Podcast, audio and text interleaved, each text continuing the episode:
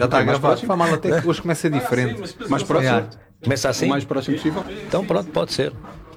Já estás? Estou, estou. Podemos arrancar? Bora. Olá a todos, bem-vindos a mais um episódio do Fighter e o Careca. Hoje começamos assim de uma forma diferente. Connosco, Pedro Florencio, eh, professor de cinema, eh, amante de artes marciais e praticante de artes marciais. eh, E outra coisa curiosa, não tem Instagram. Vamos começar por aí, mano. Yeah, Porquê yeah, yeah. que não tens Instagram? Eh, Alguma coisa contra? Alguma coisa a favor? Não queres saber simplesmente? Whatever. Hum, depende. Depende do dia, da, da forma como me posiciono em relação ao assunto.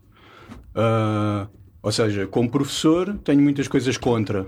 Ou como cineasta, como, bom, como realizador. Né? Eu também, de vez em quando, faço filmes, que não é bem a mesma coisa que ser realizador, porque ser realizador, se quiseres, implica vive- tentar viver de fazer cinema. E eu, feliz ou infelizmente, não, não dependo disso. Para já, não depende.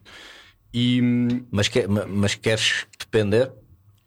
já quis mais, mas agora, neste momento da minha vida, uh, sinto-me muito concretizado a dar aulas. Ok. E com tudo o que o, o dar aulas permite ou requer, que significa, no caso, investigar e estar incluído em projetos de investigação ligados ao cinema, que o aproximam de outras áreas das humanidades, como literatura, artes plásticas, etc. Mas de um ponto de vista académico, investigar significa fazer avançar conhecimento, publicar artigos sobre assuntos que são relevantes uh, para a comunidade científica, digamos assim. ok. E pronto, quando eu me posiciono em relação aos assuntos comuns, tipo, seja Instagram, seja Oscars, seja tudo aquilo que no fundo diz respeito à imagem e com, os- com o qual as pessoas se relacionam, quando eu me posiciono como cineasta ou professor, tenho, tendo a ter uma opinião mais crítica. Mas quando estou no dia a dia, não, não sou assim tão duro. Uh, percebo, ou seja, não, não sou ninguém a mais que os outros por não ter Instagram, porque, como disse também em resposta ali há bocado, não tenho Instagram, mas tenho Facebook. Por uma razão impensada também qualquer, ou seja, não, não me dei ao trabalho de pensar muito sobre manter a conta ativa ou não. Simplesmente tens. Simplesmente tenho, sim. Tal como simplesmente também Não poderia tem. ter Instagram. E como simplesmente não tens. Uh, sim, epá, é, uh, depois se quisermos aprofundar, esse assunto é mais ou menos inacabável, mas eu não tenho, tal como não tenho WhatsApp, porque já aprendi com os erros dos outros. Né? Há, há aquele ditado que é para aprender, aprender com os nossos próprios erros, eu prefiro aprender com os dos outros. e, pá, e os erros dos outros significa ver, é óbvio que uma, uma pessoa se fica agarrada. Né? Por exemplo, eu durante muito tempo não tive um telemóvel de hum, touch, Android. um Android. Tinhas um telemóvel. Eu Eu lembro-me nem sei chamar ainda, né? Eu confundo smartphone com iPhone, etc. Depois percebi que é uma questão de marcas. Também não percebo Pá, tive disso. muito tempo, um telemóvel, tempo, ou seja, tempo demais. E os meus amigos, eu comecei a ficar conhecido por aquilo, por o gajo que ainda tem aquele telemóvel, que não. Muita gente tem, mas é, é invulgar. Não? E entretanto, estragou-se esse telemóvel. Foi no período em que a pandemia começou. Olha, eu curiosamente falei disto no podcast do Bigi também. começou por aí também, porque ele reparou no telemóvel, algo do género. E hum, a pandemia começou e não sentia-se que não podia haver, eu não podia estar incontactável nessa altura. Era uma coisa de género, pá, não estamos para brincadeiras. E a minha mulher, a Filipa, disse: pá, deixa-te lá de merdas e toma lá este telemóvel do meu pai. Estás a ver aqui que ele já quer há algum tempo dar-te.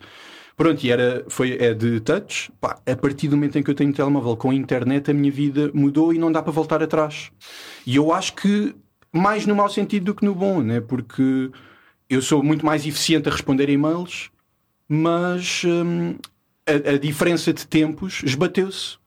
Um gajo está, devia estar a descansar, a passear a cadela e estou a responder a e-mails. Ou seja, és muito menos eficiente a viver e muito mais eficiente a Olha, responder a e-mails. como é? tu disseste no podcast, no episódio com o António Queiro, sou menos eficiente a estar, Yeah. né? só a simplesmente estar. Eu sei ainda estar, felizmente o cinema ensinou-me muito sobre isso, sobre o que é que é estar no- nos sítios, Hum, e sei fazê-lo, mas esse seria muito ingênuo achar que é uma questão de tomada de consciência. Não, é mesmo uma questão prática, de de- é uma questão pragmática até, ou seja, uma pessoa ficar refém destes dispositivos. Por isso eu prefiro reduzir ao máximo tudo o que dentro destes dispositivos ainda solicita mais a nossa atenção. Uhum. E, É engraçado sobretudo, velocidade de resposta, não é? Hum? E sobretudo velocidade de resposta. Sim, sim, isto- e, e vicia-nos também num certo, num certo tipo de escuta, num certo tipo de diálogo, hum, muito mecanizados e muito padronizados. Uhum. É engraçado porque tu, há uns anos atrás, há uns bons anos, em pré-pandemia, pré-telemóvel, smartphone nas tuas mãos, disseste-me isso, disseste que sabias que a partir do momento que instalasse o WhatsApp ou que tivesse um telemóvel destes, já não voltavas atrás e não querias dar esse passo. Porque acho que basicamente tem mesmo a ver com a parte do uh, poder ser mais eficiente a nível profissional ou ser mais eficiente como pessoa. E tu queres ser pessoa, não queres ser só um professor que responde a e-mails que, ou um realizador de cinema, queres ser mais do que isso. E mais que isso, a velocidade a que tu tens acesso à informação é muito mais rápido, não é? Ou seja, também eh, ajuda de facto. Mas é uma grande porcaria, mano. É uma grande porcaria. Eu, olha, a velocidade é uma boa palavra que me interessa imenso, que é, eu acho que nós todos temos velocidades diferentes. Quando eu digo velocidade é ritmo, é uma coisa que, uma palavra que, que é cara ao António Queiro também na filosofia, que é eh, estado de espírito. Uma tonalidade interior para estarmos no mundo que vari- varia consoante, por exemplo, o humor. Né? Nós temos uma velocidade diferente num dia em que estamos zangados de um dia em que estamos alegres. E acho que a vida é muito rica por nós todos sermos muito diferentes e os dias serem, apesar de parecerem iguais, muito diferentes, mudando a tonalidade do dia, por exemplo, a velocidade do dia, metaforicamente falando, aqui altera-se. E o que estas coisas fazem é uh, pôr-nos todos numa velocidade comum. Uh, muito vertiginosa, uh, muito à, à base de sobreposições de, de, de chamadas de atenção que funcionam, funcionam todas ao mesmo momento. Pá, e eu, pronto, eu entrei numa velocidade ao aderir a um telemóvel destes que monopoliza hum, a variedade do meu dia, transforma numa coisa mais homogénea, né? Pá, é, é absurdo eu estar, eh, às vezes sem, sem ter consciência disso, estar a ir ver se recebi um e-mail enquanto estou a conduzir. Né? Yeah. De, ou seja, e estar- toda a gente. eu, pronto, imagino sim. Sim, claro, claro. Mas é, eu agora sou aquele gajo que antes para mim era um objeto de pensamento antropológico, que é o gajo do carro da frente que fica verde e não arranca, eu vejo pela nuca dele, Que está que é porque está a ver o telemóvel, está a olhar para baixo. Né? Eu sou esse gajo. Aconteceu-me a vir para aqui de carro. Né? E tu não querias ser esse gajo. Epá, hum, mas não é de um ponto de vista condescendente ou arrogante, estás a ver? Eu nunca, nunca pensei, não quero ser porque sou superior ao Não, não. é só isto. ser diferente, talvez. hum, Ou então que se calhar achas eh, errado certas coisas e não nas pessoas, mas na forma como este sistema, entre aspas, está, está montado e não querias perten- ou se pudesses evitar pertencer a esse sistema de telemóveis super eh, tudo em comunicações a alta velocidade, etc., pudesses evitar, evitavas. Mas dizer-te uma cena, é perfeitamente possível voltares atrás. claro, claro. eu já claro. o fiz. Claro, uma, houve uma altura que eu deixei de ter smartphone também. É. E, pá, e é de facto uma diferença absurda. mano. Uhum, Mas depois é boeda estranho. Porque eu notei uma cena que é eu deixei de ter smartphone e às tantas ia jantar fora e, ah, e, e era o único que estava ali tipo, então, está-se bem, vamos, vamos conversar uma beca ou... e o pessoal bem agarrado ao telefone, ah, não estava. Sim, isso, sim. não é? E eu não Sim, tinha. eu socialmente não tenho esse problema. Ou seja, eu, uh, lá está, eu, o cinema ensinou-me a quando vou jantar fora desfrutar muito do, do palco dramático que tenho à frente, dos, da, da- da- da enorme vastidão de coisas que estão a acontecer no mesmo momento e que parecem desligadas, mas uh, relacionam-se através do meu olhar. Né? Portanto, o meu olhar faz uma montagem, começa a dar sentido aos gestos que parecem não têm nada a ver, aos rostos que parecem não têm nada a ver uns com os outros, e isso tem a ver com os filmes que nos influenciam a ver e a ouvir de uma certa maneira. E isto é o bom cinema, é o cinema que nos ensina a desfrutar da vida de uma forma enriquecida, variada. Porque até era isso que eu queria dizer, desculpa estar a interromper-te. Não, não. Tu já, já tiveste a conversa contigo e tu uma vez disseste-me, por exemplo, este cinema de Hollywood é tudo muito rápido também a acontecer, tal e qual se calhar como é o, o mundo hoje em dia, mai- ou, ou o geral do mundo hoje em dia. E tu não é tanto esse cinema que, que fazes, nem que se calhar gostas de ver. É, ah, eu, E é por isso que eu gosto mais de séries, mano. Yeah. Porque a série dá-te tempo, dá-te dá-te uma profundidade dramática às personagens, uma história, um conteúdo que. Depende que... da série, pá. Eu acho que é, eu acho que é mais perigoso até porque agarra-te. A palavra, uma palavra de ordem das séries é agarrar o espectador, né? Tu queres ver o episódio seguinte e o seguinte e o seguinte e o Yeah. seguinte e o seguinte. E, e elas são construídas com base. Bem, estamos a falar em abstrato, mas as séries atuais, as que estão em barda na Netflix, têm que obedecer a um princípio qualquer de, de chamada de, de captura da atenção. Uhum. Não é por acaso que os gajos da Netflix, numa entrevista que eu li, isto marcou-me muito, foi pá, há um ano ou dois que li, diziam: Nós não estamos a competir com a HBO nem com a Disney. Uh, bom, na sua arrogância, né? entretanto, até estão a ser comidos por essas grandes plataformas que rapidamente, através da fusão, se aproximaram deles em termos estatísticos, mas na sua, no pico da sua ambição, aqui há um ou dois anos, diziam nós não estamos a competir com esses, nós estamos a competir com o YouTube e com os videojogos, que é onde estão as massas em termos de hum, vínculo de atenção. Uhum. Ou seja, o YouTube e os videojogos são a única coisa, acham eles, para além da Netflix, que agarra as pessoas um dia inteiro ao ecrã durante a semana toda, independentemente de ser noite, dia, primavera ou inverno, e é para esse mercado que eles estão a jogar, para nos manter numa espécie de banheira à Matrix, né? como yeah. o Neo quando acorda, afinal eu estava aqui entubado e não estava a viver, né? estava aqui num mundo, num mundo virtual alimentado por tubos. E isto, claro que é uma visão catastrófica, mas não está muito longe da verdade, só com outras figurações, que é nós de facto passamos muito tempo a dispender a nossa atenção e o nosso descanso para uma série de televisão. Uhum. Quando acaba, vamos trabalhar. E há pessoas que até trabalham a fazer séries de televisão, é, por isso a vida delas é uh, trabalhar a mais, mal pagas para fazer uma série de televisão e depois descansar a cabeça a ver uma, uma, série, série devia, devia ir dormir e devia ler e devia comer melhor e não sei quê, mas mais um episódio, mais um episódio, mais um episódio. É. E vemos aqueles três a mais. Mas há séries, sem dúvida alguma, mas isso aí não é, isso é hoje, né? Porque antes eh, as séries tinham outro tempo, ou tinham outra, outras séries, e também a televisão de antigamente é uma coisa diferente das, dos dispositivos televisivos de tal, hoje. Tal como o cinema, tal é diferente. Pá, uh, sim, um, em relação. Estás a falar de que cinema?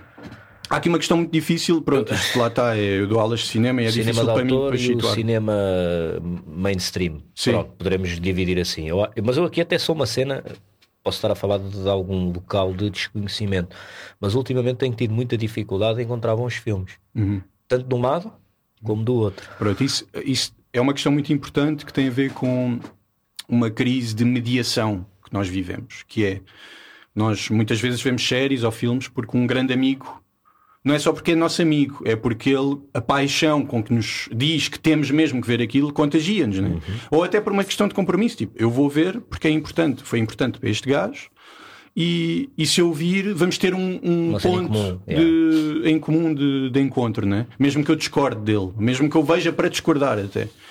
E isto é a forma mais básica de recomendação que existe. É uma pessoa dizer à outra: tens que ler este livro porque. É porque me transformou e, portanto, eu quero que te transforme um bocadinho como transformou a mim.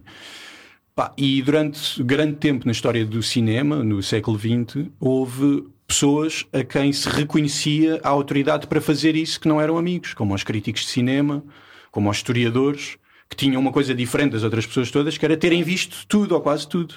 E, portanto, tinham conhecimento de causa. E o que nós vivemos aí a esse respeito não é muito diferente do que se vive na ciência e na política, que é há demasiada gente a opinar e nós não sabemos bem para onde nos virar. E é uma contradição interessante que é há, há mais coisas disponíveis, mas sabemos cada vez menos o que é que interessa. Eu vejo isso até com alunos, né? que é nunca tantas obras-primas do cinema de hoje e de ontem, ou seja, desde o início, tiveram disponíveis no YouTube e cada vez mais eles sabem menos o que é que são as coisas importantes. E isso para mim é ótimo, quer dizer que tenho imenso para ensinar. Mas é interessante pensar que há mais informação e menos conhecimento. É engraçado, olha, há uns tempos atrás, e até é uma pergunta boa para tu responder. Deixa-me só dizer isto, isto para dizer que as coisas não estão assim tão diferentes, as oposições e as batalhas são muitas mesmas mas já não têm a importância que tiveram antes. Uh, mas isto é outro tópico Portanto, que podemos lá chegar. a haver qualidade? Muita, muita, muita, Olha, por exemplo, uh, tá, vai começar, começa hoje o Indie Lisboa. Hoje, uhum. dia 28 de Abril, o dia em que estamos aqui fisicamente, isto não irá para o ar se calhar nesse dia, mas dia 28 de Abril a 8 de Maio, dá o Indie Lisboa. Pá, o problema do Indie Lisboa é ter demasiadas coisas boas para se ver. É, muito, é difícil para mim que quero ir, ir atualizar-me com o cinema dos últimos dois anos que está lá, uh, indie, independente, portanto, ou não necessariamente independente, ou quase nenhum cinema ali, na verdade, é independente estruturalmente falando, Sim, mas, mas são um, financiados, digamos. São, a maior parte é nesse sentido, né? portanto há muitos apoios. Hoje a noção de cinema independente é muito diferente do que foi o cinema independente nos anos 70, por exemplo, que é de onde vem esta ideia de cinema indie. Cinema, que é um cinema contra, a ideia de cinema independente é um cinema contra o, o, o, o sistema dominante de produção uhum. E de distribuição e exibição. E, mas o que há ali é alternativo, sem dúvida alguma, em relação ao mainstream. Né?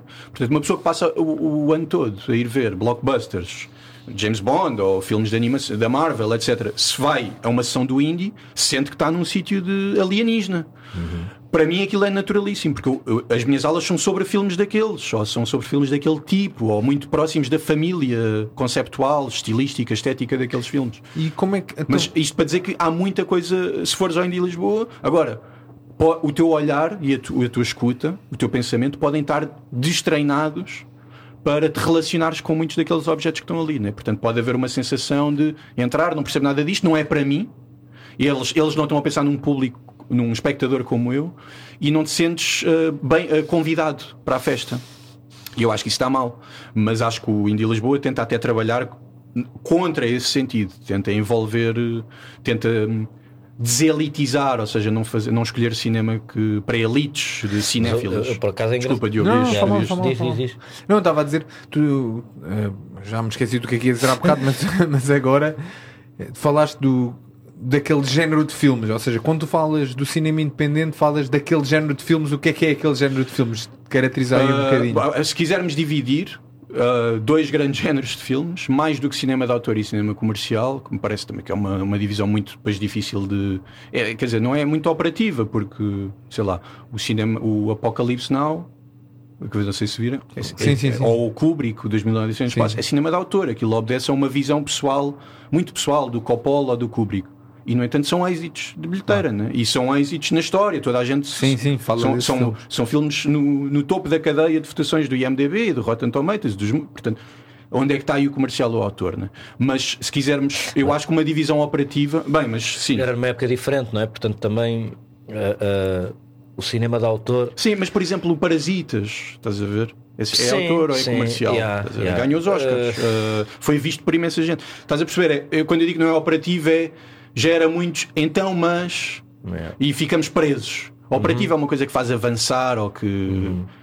cria uma, uma, uma grelha mas, por acaso, uh, de orientação funcional para uma conversa o, poder progredir. O engraçado do Parasitas é isso: é, é, do Parasitas e de alguns filmes considerados de autor que em determinado momento rompem e, e entram num, num, numa onda mainstream no, no, sentido da sua distribuição, não é? Uhum. E depois é consumido por muito mais gente. E aquilo que até iria ser um filme de autor acaba por se tornar num grande filme mainstream. Sim, claro, mas não deixa Mas é um de filme não, de autor à mesma. É. A questão é que o comercial é sempre até onde é que tu. O que tu estás a dizer é, então, é falar de uma questão de intenção, né? ou seja, estar a fazer um filme para fazer. Eh, não, é, é, acaba por ser num, num Ok, uh, se calhar a divisão que eu faria entre cinema de autor ou cinema comercial é quando tu tens a, a, a tua intenção é vender um produto ou a tua hum. intenção é simplesmente criar. Uh, um bocado eu lembro-me daquela entrevista do João Botelho no canal Q hum. que, que tinha uma discussão lá com o Mexia e com o Pedro Vieira e com, e, pá, sim, que, e que ele dizia que não sei quantos tinha estado 4 horas a filmar uma árvore e ele hum. dizia, pai, não me venham dizer que aquela merda não é cinema que é uh, uh, e de facto quer dizer sim, sim, sim. Uh, não isso é uma eu, olha eu recomendo esse vídeo aos meus alunos até é, uh, essa recomendo entrevista? essa entrevista sim porque é uma grande defesa embora muito descontextualizada para quem não conhece do cinema português e, e de um cinema que, que posso usar para responder à tua pergunta Diogo que é, eu acho que mais do que dividir entre cinema de autor e cinema comercial sim. diria um, cinema comum e incomum uh, comum não é só o cinema do presente, que se faz com uma ideia de, de reconhecimento, de género, filmes de género, né? ou um filme, mais um filme da Marvel. Que filme é este? É, é mais um filme da Marvel. Ou que filme é, é o Batman. E nós, antes de ver o filme, reconhecemos códigos que são comuns aos filmes da Marvel, ou aos, filmes, aos musicais, etc. O incomum é aquilo que escapa, é aquilo que foge, é aquilo que está numa zona de fuga, numa linha de fuga qualquer em relação um, à imagem dominante das coisas o comum torna-se o incomum torna-se comum facilmente. Né? O parasitas torna-se comum facilmente. Ou É o que dizia um, um realizador que ainda é vivo, o Jean-Luc Godard, que é o que eu invento hoje, o que hoje eu invento e é avant-garde, daqui a 10 anos é mainstream em Batata. Hollywood. E, e é mesmo assim, é mesmo assim. Portanto, isto é uma coisa, há, há um trabalho constante que os músicos, os cineastas e os pintores têm sempre que fazer, que é ah, como é que se destrói ah, as regras, ou como é que, como é que se foge ao, à grelha dominante em que nos dizem que as coisas são boas se forem feitas desta determinada maneira. Eu até incluo aqui os festivais de cinema neste problema, porque um festival de cinema, quando é bom, hum, forma espectadores incomuns. Mas depois é normal que esses espectadores também queiram fazer filmes, mesmo que não o pensem, para esse festival. E isso é tornarem-se comuns. né? E eu falo contra mim, eu também eu fui, fui muito formado pelo DOC Lisboa. O meu olhar foi muito formado pelo Festival de Cinema de Documentário cá de. Já não se autodominam como de documentário, mas ainda é DOC Lisboa. E hum, formou muito o meu olhar. E a certa altura estou a pensar no meu filme e inconscientemente estou a pensar em mostrá-lo para um público e num contexto de DOC Lisboa. E isso é, é, não, é não sair de casa. Né? É, cada um tem que fazer o seu caminho. E, e isto é jogar, ficar preso dentro também de, um, de uma certa, de um certo regime de visibilidade. Tu, tu agora foste falando aí de uma série de filmes e eu fui-me lembrando tipo de, de- dos momentos em que fui vendo esses filmes, estás a ver? O, o, o Apocalipse Now, o Odisseia no Espaço, falaste do Godard, também vi o Banda à parte. Há assim um. Epá, e pronto, e a coisa é, e comecei a lembrar-me de, de algumas recordações de infância. E quando é que te apareceu a paixão pelo cinema e a cena de é isto que eu quero fazer e viver de estudar e aprender? Yeah. Olha, o, eu, eu, eu comecei a estudar cinema hoje, parece-me por uma má razão, que é. Podia ter sido cinema ou outra coisa qualquer. Se é que isso existe. O quê? É uma má razão. É, sim, claro, claro. Quando eu digo má razão é. hum, era, foi por uma razão imatura. Ok. Estás a ver? Ah, que é diferente de, de uma certa beleza que há na inocência. Ahm, quando eu digo que foi má, má razão também é porque poderia ter sido outra coisa, mas foi cinema porque a minha mãe levava muito ao cinema, percebeu que era uma coisa de, de que eu gostava de fazer com ela, ou que gostava de fazer e ela juntava-se. Onde? Pá, íamos muito às Amoreiras, Ok. na altura, que tinha, tinha muita variedade. Tipo, tinha desde o. Bem, na altura, o cinema mais próximo do independente era tipo. Monumental, um- pá, aí, não? Também íamos muito ao. Monumental, ao King. É o King. Pá, mas eu era miúdo, eu tinha mais tendência para gostar de. Já não era tão miúdo assim, mas tinha tendência para gostar, sei lá, do, do Matrix. Houve assim tipo um ano, uma semana ou duas, aquilo marcou-me que foi tipo. Tu tens Uma- que idade? Tenho 32. 32. ok. É, foi uma semana ou duas em que aqu- aquilo era tipo Matrix, a Múmia e pá, um filme qualquer de uns bandidos, assim, uma coisa horrível, mas que eu adorei. Eu, tipo, aquilo eram, foram os meus três filmes preferidos de seguida, de sempre. Eu já, já aquilo, a minha mãe até já gozava, né? Então não pode ser sempre o teu filme preferido. Pronto. Mas. Mas claro que ela também, ela, a minha mãe tem uma formação cultural muito boa e então também me tentava introduzir mais do que a um certo tipo de cinema, a um, em a um- certo tipo de sala. Sim, coisas também fora desta lógica mainstream fácil. O quê? Pá, por exemplo, quando íamos. Ao... Nem é tanto os filmes, é a sala de cinema faz esse trabalho. Lá está, a crise das mediações tem a ver um bocado com isto, que é nós não temos praticamente salas de bairro de cinema hoje, temos duas: o Cinema Ideal e o, e o Cinema Nimas, Sim. do Paulo Branco. E, hum, pá, e o, que, o que estas salas de cinema fazem é seguem um critério de programação que à partida deve ser diferente de um critério de programação de uma sala mainstream, que depende de fazer muitos espectadores. Aqui há outra coisa que se está a trabalhar. Há uma relação mais contínua com o público, de género, o filme desta semana vai ter algo a ver com o, o que vamos estrear daqui a duas semanas. Ou hum, há um espectador que vai nascendo com base neste tipo de, de filmes ou numa retrospectiva de um realizador antigo, logo é importante continuar a fazer retrospectivas de realizadores antigos, mas não tão conhecidos como este.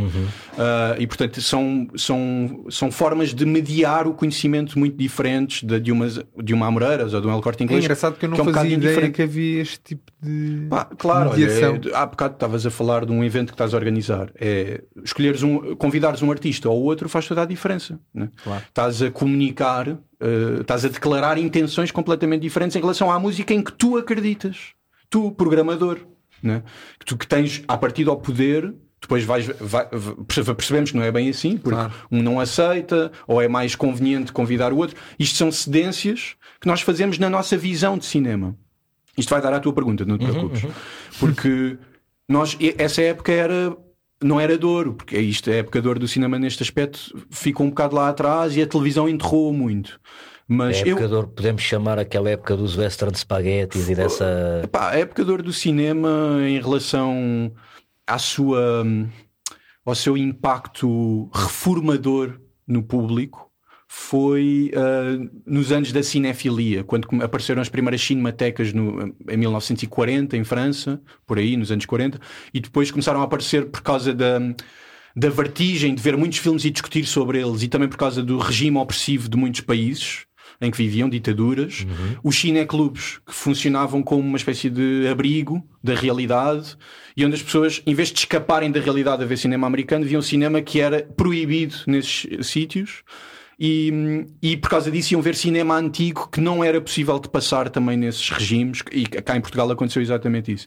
Eu diria que aí os anos 40 até aos 70 emergem muitos cineclubes, cinematecas, cinemas de bairro e, e novas cinefilias que se transformam em, em, em, práticas de cinematográficas, ou seja, por exemplo, o Coppola, o Scorsese, no caso americano, foram gajos que durante 10 anos enquanto estudaram ou iam vendo filmes enquanto estudavam, eram cinéfilos e transformaram a cinefilia deles em prática cinematográfica. E isso vem na, França foi muito forte. Esse, essa influência. A novela vague não é um estilo de cinema, é uma transformação de um, de um, de um contexto de cinefilia muito específico, que é, é a transformação desse contexto numa forma de fazer cinema que foi, que foi completamente incomum. Estás a ver? Isso, isso são os anos de ouro. São... E em todo o mundo. É quando aparecem os, os chamados cinemas de terceiro mundo. Uh, é um termo pejorativo para os países que não estão no, nem no segundo nem no primeiro, mas é quando, pela primeira vez também por causa das possibilidades técnicas, uh, pessoas que nunca puderam fazer cinema porque era visto como uma coisa de estúdio, começaram a poder pegar na câmara, como diz o Glauber Rocha, o maior realizador brasileiro de sempre, uh, só era preciso uma câmara na mão e uma ideia na cabeça. mas isto gerava discussões do género, o Nelson Pereira dos Santos responder-lhe Sim, mas tu és muito abstrato. É preciso uma, uma câmara na mão, uma ideia na cabeça e pés no chão. Como quem diz, falar dos, dos, dos assuntos do dia a dia. E isto criava logo divergências brutais ah. entre eles sobre o que é que era o cinema de um e do outro e o que é que devia ou não ser o cinema, ou o que é que podia ou não, se são histórias que devem chegar ao povo ou se é uma coisa que deve ser difícil para, para ir contra o que chega facilmente ao povo também do mainstream. Pá, então esse, essas discussões hoje já não existem. Hoje vivemos, como em todo lado, em bolhas, né? Ou seja, dentro dos muros do indie, aquilo é muito rico, mas quem está fora daquela, daquele castelo é como se fosse muito difícil uh, uh, aderir àquela gramática ou sentir-se convidado uh, ou a não estar lá simplesmente de uma forma lúdica, de género, esta é a semana do indie e há logo uma oferta diferente na semana seguinte. E portanto não há uma continuidade como havia nesse caso no cine... e como há nos cinemas de bairro, ou nos que ainda há, ou nos cineclubes que ao longo de um ano andavam à volta da mesma discussão. Estão a ver? É um bocado isto. É este mês o que interessa é comemorar Abril e as comemorações de Abril. O 25 de Abril passa e entramos logo no ciclo temático qualquer. Somos consumidos aliás, pelo scroll da vida aliás, cotidiana. 25 né? de Abril e, e, estreou o filme do Salgueiro Maia agora. Pronto, é? lá está. Lá Estás tá. a ver? Sim, sim, sim. lá está. É, isso, é, isso é completamente mainstream, essa lógica, é, né? É, Portanto, é. é. é estrear para. E não é só por causa disto, mas é sobretudo para as pessoas. Parece que as pessoas não vão ter curiosidade por este filme se não for nesta altura. Né? E portanto tem que ser, tem que estrear nesta altura para corresponder às comemorações, mas também como isco de mercado, né? É. Um, epá, uh, muito contra e ao mesmo tempo nada contra. Porque, e aqui eu não me esqueci da tua pergunta para ir lá dar, que é eu, o que eu quero, o que eu descobri que quero mais do que como cineasta, mas como tutor ou produtor, até produtor de cineastas, é que cada um encontre o seu cinema com hum, liberdade de consciência. Ou seja, há muita, quando eu digo isto é, há muita gente que acha que descobre o seu cinema, mas está a fazer o cinema dos outros. É, estamos a jogar o jogo dos outros. E somos, nesse sentido, bons operários do cinema dos outros. Isto até pode ser para realizadores geniais. Estás a ver? Que é, se quiseres, mal comparado ou mal exemplificado, é o caso daquele cineasta que era de autor e que teve muito sucesso e que de repente é convidado para Hollywood e vai para lá e começa a fazer o cinema mais de Hollywood do que aquele dele no início, né? É? Que é o, o, o chamado vendido. O gajo vai para lá e. Um, apesar de preservar o seu, o seu olhar e etc. Mas foi. Os Tarantinos, foi, foi... por exemplo. Não. O Tarant... não, acho que o Tarantino é um grande exemplo de autor. É? Acho que é dos maiores. Mantém-se Acho que é daqueles que nós, uh, o Tarantino é um luxo para nós, pois é. Uh, mas acho que vai ser ainda mais se a história se continuar a desenrolar como se desenrolou até agora, com uma certa capacidade de digestão que nós ainda temos do século XX, se calhar não, se calhar o século XXI vai ser um eterno presente, um eterno direto, um live direto da pandemia yeah. ou da guerra da Ucrânia, e portanto não há tempo para, para, olhar para trás né? e para ver a história. Mas se houver uma, uma capacidade de recuo em relação tipo há 50 anos para trás, como nós hoje ainda uhum. temos em relação ao neorrealismo italiano, à novela vague, o luxo vai ser de quem vai olhar para trás e ver um Tarantino aqui no meio. Super giro dizer isso, porque é o único realizador que eu tenho que sempre que estreia um filme eu tenho que ir naquele dia. Bah, é a minha cena mesmo, tipo, não, sim, é o Tarantino, sim, eu tenho que ir ver. Sim, é, é, muito bom, é muito bom. É assim, não, há melhores do que ele. Claro que há. É, hoje até no ativo, mas ele é um grande. É, melhores, quando eu digo melhores, é, isto é completamente subjetivo, Vaga. né? Melhores, quando eu digo isto é com o entusiasmo de te dizer há Tarantinos por aí e que não, não, não, não, não, não, não, não, não sobrevivem. Uh, por causa dos espectadores todos que têm. Uhum. Sobrevivem por outras razões, né? Mas eu tenho muito essa sensação com outros realizadores também. Uhum. Tenho é que os ver noutros sítios, porque o Tarantino toda a gente o estreia. Né? É um, e é um grande êxito também pop, nesse sentido. Ele joga muito com a sua própria persona e cria expectativa sobre. Uh, o próximo é o último filme, né? toda a gente vai querer ver o último filme. Nós sabemos lá se é o último filme dele ou não. Mas sei lá, eu. Há muitos realizadores assim nesse sentido. Mas só para responder à tua pergunta, porque é simples, que é mais do que a, o que despoltou a minha paixão como miúdo foi quando eu uh, senti que descobri o meu cinema. Isso foi muito tarde, pá. Isso foi no mestrado. Eu já tinha feito vários cursos de cinema, fiz na ETIC e era bom, estás a ver? Era Uh, andava à procura do meu cinema em todos esses sítios. Na ética até era muito Inarrito. Eu adorava os filmes do Inarrito, o que realizou depois o Birdman, mas os primeiros gostei muito do 21 gramas e do Amor Cão. 21 gramas é lindo. E aquilo eu marcou... É o peso da alma, não é? sim, sim, sim, exatamente. E é esse o título, né? o yeah. peso da alma é os 21 gramas. E, o...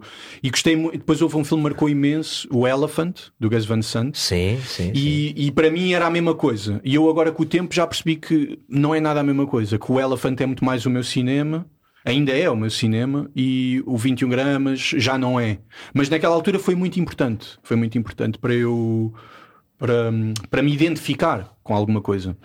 E depois da ETIC fiz a escola de cinema, ah, que é uma longa conversa uh, de desmotivação para muita gente. Para mim foi, sim, para mim foi e não foi, mas foi só depois no mestrado depois de eu achar que tinha descoberto o meu cinema com filmes como o Banana Motherfucker e com essa malta, uh, e de eu pensar, ok, eu, é isto, é, eu gosto muito deste cinema, ou o que está aqui à volta, e gosto destas pessoas, são meus amigos mais do que meus colegas. Para mim, assim por baixo, trabalhar com eles para sempre.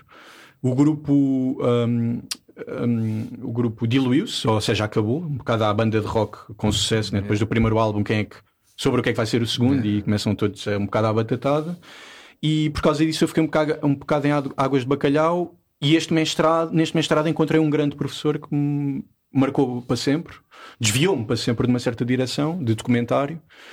Curiosamente, eu estou a substituir uma das cadeiras que ele dava lá, agora. Ele ensinou durante 30 é anos na Nova. José Manuel Costa é o atual diretor da Cinemateca Portuguesa. Uh, portanto, ele deu 30 anos aulas na, na Nova, de documentário e história de cinema. E eu e outro aluno que fomos muito marcados por ele, substituímos Ele em documentário, eu em história de cinema. É um, é um grande peso estar a continuar o que ele nos deu, é uma espécie de testemunho, né? Uhum. Pá, mas foi com ele que eu descobri que eu percebi, ok, tá, isto é mesmo o cinema que me interessa. E é curioso, nesse cinema estava o Elephant, estava a duração do Elephant, os tempos longos do Elephant, estava a, a textualidade do Elephant, um filme partido que não é linear, né? está sempre a voltar atrás, à frente, e que nos põe, põe o, o espectador no, num lugar de leitura, mais do que de visionamento, que é de quase de querer voltar à página atrás. Né? Nós podemos fazer isso quando vemos um, um, livro, quando lemos um livro, que é espera aí, e voltar, parar, e voltar. E num filme, teoricamente, não, mas é a primeira vez, porque quando o revemos na cabeça, estamos a voltar atrás.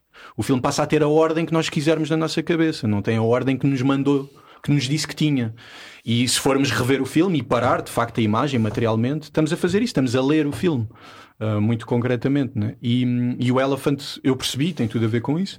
Para ti, depois é um, é um processo que é vou descobrindo cada vez melhor, cada vez mais, e dar aulas ajuda muito a isso. Onde é que está o meu cinema? E o que eu quero não é convencer os outros de que o meu cinema é o melhor, é convencê-los de que ter paixão pelo cinema que encontramos e que é só nosso é mesmo o melhor. Eu acho que isto tem muito a ver, não sou eu que estou a gerir a conversa, são vocês, e vi que tens aí uma pergunta faz a mesma, mas isto tem muito a ver, por exemplo, com Uh, sabes o que é que me ajudou muito a perceber isto? Uh, a pedagogia da Dina, por exemplo. A ideia de que ela. Uh, se, há, uma, há um meio termo entre o que, o que é o Muay Thai dela e o que é o Muay Thai de cada aluno que passa por lá. E que ela quer também que seja o, o aluno a criar a sua própria arte enquanto lutador, né? a ir de encontro àquele estilo individual. E é tão engraçado tu dizeres isso porque depois os alunos que ela quer que desenvolvam o seu Muay Thai, acabam por tentar copiar muitas vezes o Muay Thai dos outros. É uma, epá, isto é terrível, pá. É, uh, por isso é que o Sartre dizia, e o António quer que me, que me perdoe de estar a citar uh, filósofos à Wikipédia, né? porque isto são aquelas frases muito mais superficiais, mas por isso é que o Sartre dizia que nós estamos condenados a ser livres, porque isso é um enorme peso. Ter, ter, havendo essa possibilidade de sermos livres, um, é como se tivéssemos, é como se fosse, fosse a maior dificuldade de todas ao mesmo tempo. Conseguir concretizar é, é, essa possibilidade, não é? é Porque tudo, à, tudo à nossa volta nos puxa para uma, um mimetismo ou para, para a reprodução. É enquanto vivo, não é? Enquanto vivo, enquanto vivo. E por isso é que vamos ser todos livres. vamos ser todos. Vamos morrer. Sim, sim, sim. E aí, ah, aí já. Agora, virando aqui, já que tocaste no, no assunto de Dina, para quem, não, para quem nos está a ouvir e não sabe quem é Dina, a Dina é a nossa, foi a nossa treinadora de Muay Thai, é a minha atualmente. É mais ainda. do que isso, é mais do Muito que isso. mais do que isso, exatamente. E um dia tem que vir aqui. E ela anda a fugir assim porque está sempre ocupada, mas um dia vai ter que vir aqui também gravar um podcast connosco. Tu és um de uma família ligada ao desporto também. Yeah. Que, que, é uma coisa interessante. O teu pai foi treinador de handball, o teu é, irmão, é, ainda, é. ainda é, o teu pai é, ainda é treinador de handball, acho que é dos mais conceituados ainda cá em sim, Portugal. Sim. Que, que equipa é que treina? Ele, olha, ele, agora ele está no, no ponto baixo da carreira dele. Está numa equipa, está num projeto muito humilde, que é, está no Boa Hora. Sim. Uma equipa que está a lutar para não descer de divisão, sem recursos. Você dá Alcântara, não é? O Boa Hora. É, é na ajuda, ajuda, ajuda, ajuda, ajuda. É onde o Dino organiza onde, ele, onde ele já treinou. Ah, yeah, yeah, ele já treinou antes o Boa Hora. O meu pai tem um percurso muito interessante no handball, porque começou num clube de bairro, no Passos Manuel um, pá, sem meios nenhums, tipo aqueles clubes que treinam em chão de alcatrão e, e, que, e que depende mais do convívio. Olha, um clube incomum, um Não. clube incomum. Né? e, e eu, eu cresci, formei-me em grande parte no Passos Manuel como pessoa, mais do que como atleta. E, porque há um, há um conjunto de valores muito. nada programaticamente elaborado, muito informal, mas que é curioso, vai atravessando o tempo. E, o meu pai andou no Passos Manuel. Mo... Quem? O meu pai andou no Passos Foi? Manuel. Pronto. É. E, e esse conjunto de valores até tem muito a ver com um, uma certa geração do Liceu Passos Manuel. E o handball, de repente, era ali uma espécie de, de comunidade paralela que raptava os melhores, entre aspas, os melhores do liceu para o handball. Havia muito isso de pá, uh, não é tanto querer que sejas desportista, é querer que venhas para este sítio de convívio, né? que é o handball. E portanto aquilo é uma grande escola. O, o, o ALPA, o núcleo dos antigos alunos do, do Passos Manuel, é uma grande escola da vida, uh, ao lado do Liceu Passos Manuel. Uh, ou dentro do liceu. E, e o meu pai formou-se lá também como pessoa.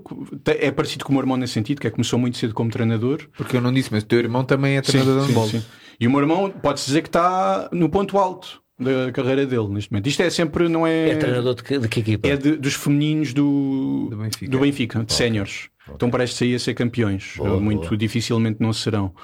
Um, eles, isto não é linear, ou seja, para o ano um pode estar cá em baixo e o outro lá em cima claro. outra vez, né? Uh, mas eles, eu cresci a vê-los uh, em grande parte e foi sempre uma coisa, uh, uma vida paralela, de género ao desporto e ao handball e, sobretudo, o handball.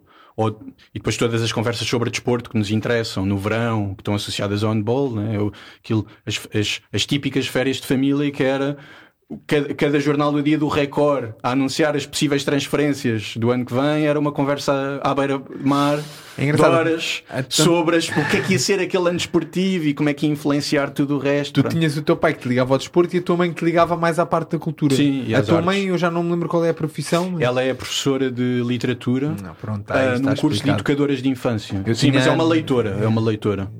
É, minha mãe, nu- a minha mãe numa defesa, na defesa de tese de doutoramento dela disse uma coisa de que eu nunca me esqueci, que ainda eh, eh, porque eh, ainda nem ainda, eu acho que ainda nem estou à altura disso que ela disse que foi eh, a tese dela é brilhante, brilha- muito bem escrita, e no final ela deu só luz de fazer uma coisa próxima do que um escritor faz, que é escrever uh, desarticulada ou desamarrada da- dos pressupostos académicos e fez um bocadinho de literatura por ela própria. E um dos arguentes disse: Ah, este final está aqui uma escritora. Você quando, quando é que está a escrever algum livro? Quando é que planeia, planeia publicar? E a minha mãe nem sequer percebeu a pergunta de género, mas uh, como assim? Uh, Eu?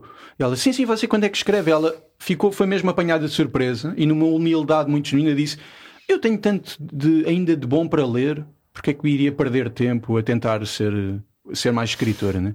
Pá, eu acho que isto é uma grande resposta que está ao nível daqueles grandes fotógrafos que dizem hoje que o importante é saber quando não fotografar, como não fotografar, porque a tendência é estar sempre a clicar, estar sempre a fotografar, né? Portanto, o fotógrafo de hoje é não fotografar e ler. ah, ler não deixa de ser escrever, mas como diz também um filósofo que eu gosto muito, o Tomás Maia, é escrever sem a parte da inscrição. Ou seja, fica inscrito na nossa, dentro de nós, não inscrevemos publicamente esse ato. Mas é criativa a mesma. Pronto, e a minha mãe, nesse sentido, eu defino como uma leitora, né? É alguém que, que não interessa se está a ler para dar aulas, está a ler por ela própria, mas é sobretudo alguém que se relaciona com, com essa oferta. E é cultural. engraçado porque tu falas muito aqui da parte. fil- Tens uma forma de falar que toda a gente percebe que tu estás ligado à filosofia, nem que seja por. Volto a dizer, é nível Wikipédia. Pronto, não interessa, mas por gosto pessoal, ou Sim, sim, quase como um hobby que tu tens, mas que estás ligado à filosofia. E é engraçado, pronto, de uma mãe que acabaste de explicar agora a profissão dela, um pai ligado ao desporto. Tinha que te fazer esta pergunta: é, até que ponto é que achas que uma coisa influenciou na outra? Porque tu depois, mais tarde, além do handball, ainda tornaste comigo, ainda chegaste a competir e fazer uns combates engraçados. Todo este teu percurso pela tua carreira desportiva, tanto no handball como no- nos esportes de combate, e este teu percurso académico, até te tornares eh, realizador de cinema eh, e professor, mais do que isso hoje em dia, eh, em, que, em que pontos é que se tocam e que Epá, achas que se é- influenciaram no É- outro? É assim, hoje, cada vez mais vejo que se tocaram sempre. Que foram sempre uma, foi uma, um- um uma, uma balança tensa.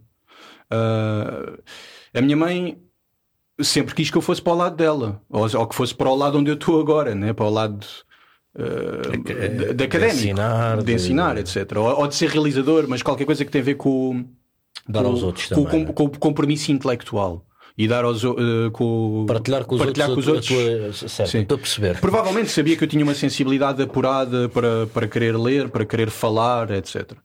E, mas foi uma grande mãe ao nível de nunca dizer isso, né? de me deixar até à última poder ser um handebolista profissional. Ah, Mesmo que eu fosse notando cada vez mais, ela nunca desvalorizava o facto de eu chegar a casa e ser campeão nacional ou ter ganho um jogo importante, mas, mas mas não querias? dava. Hã? Mas era o que tu querias?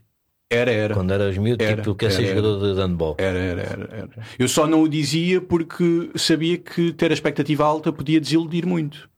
Porque já tinha, via isso nos exemplos dos outros, né? lá está a tal sensibilidade para a observação que é crescer, a ver histórias da bancada dá, deste e- gajo que era um grande jogador e que está aqui num clube de segunda divisão e, e vê-se.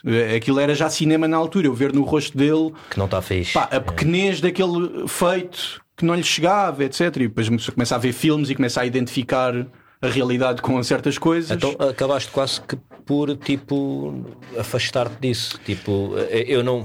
Eu- seja, Houve ali um conjunto de fatores que, que fez com que eu me afastasse e eu hoje estou muito agradecido para que isso tenha acontecido. Muito, muito, muito. Porque era muito fácil continuar ah, numa rotação média nos dois campos. Tipo, tentar manter as duas coisas. E não dava. Ia ser mau para os dois. Portanto, o que aconteceu foi no mestrado, eu já estava na passagem de júnior para sénior e, e magoava-me o ego o facto de eu achar que era bom mas havia miúdos, na altura, miúdos que são da minha idade, mas um ano nos escalões inferiores faz toda a diferença, ter 19 ou 20. Porque vai só ao sub-19 ou só se vai ao sub-21. Como não vou ao sub-21 porque os mais velhos são melhores e não vou ao sub-19 porque são mais novos, de repente esses mais novos têm uma rotação competitiva muito mais alta e de um ano para o outro tornam-se melhores que nós. E aquilo é, então meu, eu não estou ao nível destes gajos. E esses gajos começaram a ir aos séniores e aquilo começou-me a magoar. Do género, eu ser um júnior mais velho do que eles e eles estarem a jogar tanto nos júniores como nos séniores, isto, isto já no Belenenses. E, e eu, provavelmente por hum, defesa inconsciente, cognitiva, comecei a arranjar razões para, hum, para não me sentir dali, para poder preparar a minha fuga. E isto, se calhar, não teria acontecido se eu não me tivesse lesionado. Foi uma grande sorte ter-me lesionado no ombro, porque hum, foi uma lesão grave e eu amoei, porque senti que ninguém no clube queria tratar de mim como queriam tratar dos outros, né? que, estavam, que já eram mais importantes, e assim um bocadinho por, eh, por vingança do silêncio, do género, ah, não querem tratar de mim, então vou desaparecer até que sintam culpa por isso. Que é uma coisa muito imatura de se fazer, né? em vez de ir lá dizer eu tenho mesmo que me tratar e preciso, ou ok, não têm tanta atenção para mim, mas posso usar isto e tratar. Ser um atleta, né? ir sozinho e fazer esse trabalho para mim. Não fiz, amoei e, e fiquei perdido do género. E isso chocou imensa gente. Gente que me viu crescer como jogador, do Passos Manuel, inclusive, que me convidaram. Então, vem, não, não pode estar em lá nenhum, vem para aqui jogar. Ou um treinador que eu tive no Belenenses que no- foi para a boa hora e disse: pá, não pode estar eh, sem jogar, anda para aqui. Porque eu tinha qualidade. Não era uma qualidade, naquela altura, tão boa como aos melhores. Uh, mas que em miúdo tive, em miúdo eu era dos melhores, então, então isto pesou sempre. Pá, e, e o ombro foi o que me pôs sempre à margem, uh, foi o que me puxou sempre para trás. Foi eu ia, pá, e o ombro não estava. E aquilo custava-me a ideia pela qual uma pessoa madura, desporti- eh, desportivamente falando, passa, que é, custava-me imensa a ideia de que era. Não pode, se eu for é para perder uma época, é estar seis meses a tratar do ombro. Isso para mim era inconcebível, porque para mim o handball era uma diversão desde a pré-época, desde, o- desde os testes físicos da pré-época até ao último jogo. Era inconcebível tipo ser aqueles jogadores que eu via na televisão, torcer um pé, o Major, ou não sei quem, e está há oito meses sem jogar, ou no CM, Yeah. quando eu via os gajos tipo lesionado oito meses, aquilo para mim era um gajo que deixava de existir. tipo oito meses, isso é uma vida, meu. E não, um atleta sabe que a lesão faz parte, parte. da carreira. E, e combater a lesão é, faz parte da, da ética desportista. E aquilo para mim não era. Então, olha, agarrei-me à lesão. Depois, outro fator importantíssimo: o Zé Manuel Costa apareceu nesta altura. Pá, eu queria estar era em casa a ver todos os filmes que senti que não tinha visto até às 6 da manhã. Então aquilo de repente foi o treino todo, as horas de treino que eu perdi para o handball começaram a ir todas para ver filmes e estar inebriado a escrever a tese de mestrado, eh, estar eu a, a perceber que podia ser um realizador de filmes parecidos com estes e não de todos aqueles que eu tinha feito. Pá, e o, o modelo de vida mudou completamente. Tipo, Porque tu num- já num ano. tinhas feito filmes. Já, já, já, já. Já tinha conseguido conciliar. Hum, pronto, era. Pá, e são filmes que eu, que eu hoje gosto muito, mas que já não vejo como meus propriamente, já estou muito afastado. Estás a falar, por exemplo, dos filmes do Banana Motherfucker, papá. Sim, isso é outra, é outra família. Eu tive, tenho várias famílias e ao longo da vida, né? mais uma é outra história. Mas podemos ir a essa, mas só para concluir esta relação entre desporto e o lado mais artístico, cultural, uh, que a minha mãe me passou, este ano foi de fratura e foi de vez. E curiosamente, eu, eu nesse ano, eu não deixei, eu adoro desporto, por isso continuei a fazer, uh, jogar, a jogar futebol. Nesse, ne- houve dois anos em que joguei muito futebol, de futsal, percebi que tinha ali um valor interessante naquele, naquele conflito de futebol de bairro, que é tinha perdido os pezinhos que tinha quando era miúdo na escola, mas o cardio e a inteligência punham a níveis muito altos, de, de- tendo em conta aquele nível, volto a dizer, e ninguém passava por mim e eu de repente tinha um estatuto de gajo do futebol, futsal do bairro, né? e, e eu adorava isso. Era ali uma competição quase de, de bairro mesmo, Yeah, tipo, yeah. jogos todos, todos os dias. onde já agora? Olha, jogava em frente à minha casa, em Santa Catarina, e depois isto é agir porque é uma. É uma, é uma, olha, é uma, é uma federação muito estruturada, como tu sabes, que o Muay Thai também em relação, por exemplo, à, à, à estrutura de um judo ou de, Sim. ou de outras disciplinas que beneficiam desses apoios, mas também tem a sua piada, que é nós criamos a nossa própria mitologia.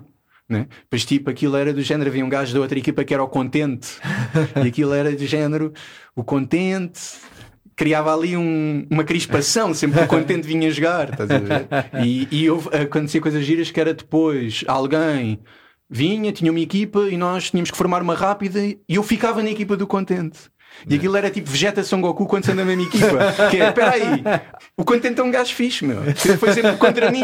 Estás a ver? E, e, e, e era ao contrário. De repente a nossa união era brutal porque éramos na mesma equipa e percebíamos. E até no final havia ali um certo pudor em darmos um passou bem, porque nos odiávamos semana a semana, mas naquele jogo tínhamos sido Vegeta e São Goku fundidos quase. Pá, eu adorei esses dois anos informais, até que o Miguel Cipriano disse: Estou a fazer agora uma coisa que tu devias fazer, porque eu já te conheço bem, que é Muay Thai. E eu, és maluco, eu estou com o ombro assim e vou dar morros no saco. Uh, começou primeiro por, por ir lá filmar. Ainda me lembro. A Dina. Nós estávamos a fazer um campo treino, porque já agora faço aqui um parênteses. Todos os meses de agosto a Dina fazia um campo de treino de treinamento para quem quisesse. Tu ficavas a viver literalmente Yeah. no pavilhão, treinavas de manhã e à tarde, era mais ou menos 3 horas de manhã de treino e 3 horas à tarde, e vivias no pavilhão. Yeah. Se quisesses, vinhas de sábado para domingo dormir a tua casa, porque domingo era o único dia que não havia treinos, e segunda-feira já tá, e domingo Má- já dormias má, lá má, no. má ideia, diria, porque era, era perder E- exatamente. E íamos. E, ah, exatamente, era quase uma ideia sair para ir para casa, mas. Sim, e o, o Miguel fez um desses campos estranhos. Exato. E E tu jogaste a fazer também. não, Não nunca, fizeste nunca inteiro. consegui. Nunca ah, eu consegui. pensei que tinhas Para- feito uma semana Pá, para para a minha infelicidade, é, para mim foi de tudo o que eu fiz na Dina. Eu ainda quero lá voltar, por isso ainda Sim, vou sim. a tempo. Mas de tudo o que eu fiz lá foi o que ficou em falta. Ou seja, fiz, fiz, fiz combates. Os meus grandes feitos da Dina foi fazer combates. E não é só fazer combates, mas ter chegado a um certo Sim, nível. sim, sim. Uh, eu não sei se chega a ser semi-profissional, Sim, mas foste, quando é lutaste sem caneleiras, caneleiras, exatamente, é sim. Mas mais do que isso, tipo entrar naquele esquema da gala, né? Yeah, yeah. entrar e sou mais um, sou um gajo no alinhamento da noite destes Yeah. que estão aqui mal recortados no póster em tronco nu. Isto é assustador. Né? Mas E- é mas faz assim. parte, faz parte. E, hum, o- o- outra, outra conquista tipo Faz parte, é lindo. dar KO, levar KO, saber o que é que é isso. E hum, É fixe. fa- O vaqueio, não é? Depende. A minha, a minha foi muito interessante. Eu, como dou valor a comer um queque e pensar sobre isso, também dei valor ao que me aconteceu ali em cima. Achei muito. Mas é, aquilo foi um KO sui generis, ou seja, foi um TKO, né? Foi. Ficaste a banana. Foi que é banana, levantei-me e só depois é que o árbitro parou porque eu não estava em condições. Ah, não sei o que é que é apagar. E, e e aí eu não queria muito saber o que é que era. Também não. Eu nunca apaguei, nu- em 90 combates tenho. Já caí mesmo de me querer levantar e estar em, em super dificuldades, não Yeah. estar a conseguir levantar, mas ficar mesmo completamente inconsciente nunca me aconteceu. Pois, pois. Mas aquilo É lá não uma- há de ser muito É uma diferente. sensação bem estranha quando ficas com as pernas a não, A não a não responder. responder. Tipo, É, a- tipo, Não, não então- sentes nada. Como é que tu te sentiste, não fisicamente, mas emocionalmente após o combate? Ah, pá, é, um- é um- é difícil definir porque são essas coisas são tão intensas que muitas emoções se misturam. Mas é um misto de desilusão com alívio de ter acabado, com ah, obrigado. Com uma, com uma certa. Há uma sensação de glória ao mesmo tempo que a Tecadina falou a certa altura num discurso que eu nunca me esqueci, que é. Eu, eu, eu tenho a glória de, de saber, de ter ido lá acima e saber por mim o que é que é isto, né? Um, de ter passado por isto, eu. Uh, são várias coisas, uh, mas uh, sobretudo tive pena, já com uma consci... Pronto, eu fiz desporto a vida toda, por isso aquilo ao, ao fim do segundo combate percebi que é um desporto como os Sim, outros. sim. Não, no primeiro eu nem sei o que é, que é aquilo, estou ali à batatada, pronto, depois vejo o vídeo, ah, não é assim tão mau, pronto, fiz coisas que aprendi, mas lá em cima nem sabia onde é que estava, estava tipo. Porque é tão podia, intenso. Podia ser um gajo à minha frente ou um touro, era igual. É tipo, estou ali, à Se espera que fosse um touro era diferente. era diferente. mas- Ainda hoje te mandei um vídeo. Não Yeah, yeah, yeah. Imagino. Pá, eh, sim, o primeiro não sei. O segundo, como correu bem, por causa da técnica, da- do bom ensinamento da Dina, de género, eu percebi, ah, isto é um, um desporto, como qualquer outro. E, e, portanto, como desportista também, uma coisa que eu rapidamente processei depois desse combate foi, é pena porque eu ia perder o combate, mas chegar ao fim era importante por uma questão de dignidade, que é, eu joguei com um gajo muito melhor que eu, e cheguei ao fim, e há uma dúvida sobre que braço é que se vai levantar, e isso foi uma coisa por mim conquistada por aguentar até ao fim. Mas o gajo, tipo, a 10 segundos, deu-me aquela patada e isso ficou o amargo na boca. De eu, eu perder era na boa. Mas, Porque ó, é mas, é. mas tinha sido importante che- fazer Chegar isto fim. tudo. Claro. Porque o gajo era, era muito melhor que eu tecnicamente e em termos de experiência. Mas isso é sempre relativo, era mais pela experiência que tu tinhas tirado para ti, como estás a dizer, aquela. Pois, não, isso depois é outra Ou porque coisa. o perder e ganhar. Não, isso, isso, isso para mim é um bolo maior, porque Exato. teve a ver também com a ideia de poder viver quase como ator. Né? Eu ti- tive sempre no Muay Thai e nas, outras- nas coisas que já são fora da, da minha capacidade de vida prática. Eu estou sempre lá como ator, de género. Estou a fingir que sou um desportista. Tô e nesse caso estava a fingir que era um gajo igual ao Nuno Boom, né? que é o- ou, ou a ti, que é. O que é que sente um desportista profissional da Dina? O que é que é isto de ir no avião? Nesse caso fomos de carro. Mas o que é que é ir de carro, ficar num hotel? Mas tu chegaste a viajar em, para a Inglaterra. Sim, sim, Ah. sim. E, e também foi outra experiência interessante. Foi onde dei o KO, né? E foi interessantíssimo também a gala, bem organizada e tipo. Claro que eu, eu sou ali, sou carne para canhão, sou um gajo no alinhamento no meio dos outros todos, mas dá para sentir uma percentagem do que é com um gajo muito bom. ah, o que é que é a vida dele, como é que é como tu, E- né? e- O que é que é- como é que se constitui a vida de um atleta igual. de topo? Eu aqui. Aquilo que tu passaste é exatamente igual. é- Porque acaba por ser a mesma coisa. Tu estás, pertences a uma gala, vais lá, lutas, é igual. É, mas eu, eu A forma o- como tu a podes a encarar- a distribuição do foco, não achas que vai para coisas diferentes? Ah, É a tua é tu- percepção. Eu acho que é muito a tua percepção. É, porque na eu acho que tem a ver com o que tu passaste pelas coisas. Eu quando tive nesse, estava na tua nessa parte de ser mais um ali no meio do cartaz, achava, aí quando chegar ali é que vai ser. E hoje em dia eu estou ali e sinto, quando chegar ali é que vai ser outra coisa mais acima. É, é, quando chegar ao glory. É, não, é, é- e depois chega uma altura que tu realmente já já não há uma organização superior à que tu estás, seja no Infusion, no Glory, ou estás no Uhum, ano, ou no MMA, no UFC, mas tem a ver mais com a importância que tu dás a cada feito Exato, que tu exato. fazes na tua carreira do que, do que a visibilidade ou o evento em si. Acaba, é a sim, coisa. sem dúvida. Estavas lá a O- lutar. A, Di- a Dina tem uma, uma expressão muito boa que é cada um tem a sua montanha. né? Exatamente. E, e isto não, é, não significa uh, darmos, conformarmos com a pequenez da nossa montanha, não significa subir essa monta a montanha que temos para subir nessa altura da melhor maneira possível. Porque depois também é como diz o, o- já não sei se é o Seneca ou o Marco Aurélio, mas é o que tu fazes de uma maneira é a maneira como fazes tudo. né? Portanto, é, é uma visão muito estoica, uh, muito tipicamente estoica em termos de ética, mas que é tudo é um treino. Tudo é um treino para o quê? Tu não sabes qual vai ser o combate mais importante da tua vida, por isso treina Tá nos pronto. outros todos como, Tá se, pronto. como se fossem, para estar pronto. Exatamente. Né? Não é por acaso que ele, o, o Marco Aurélio e sim usa muitas analogias com o boxe, como quem diz: o boxe é é o melhor desporto porque hum, é aquele mais parecido com a vida na medida em que as tuas ferramentas são as que estão sempre a postos, que são os teus punhos.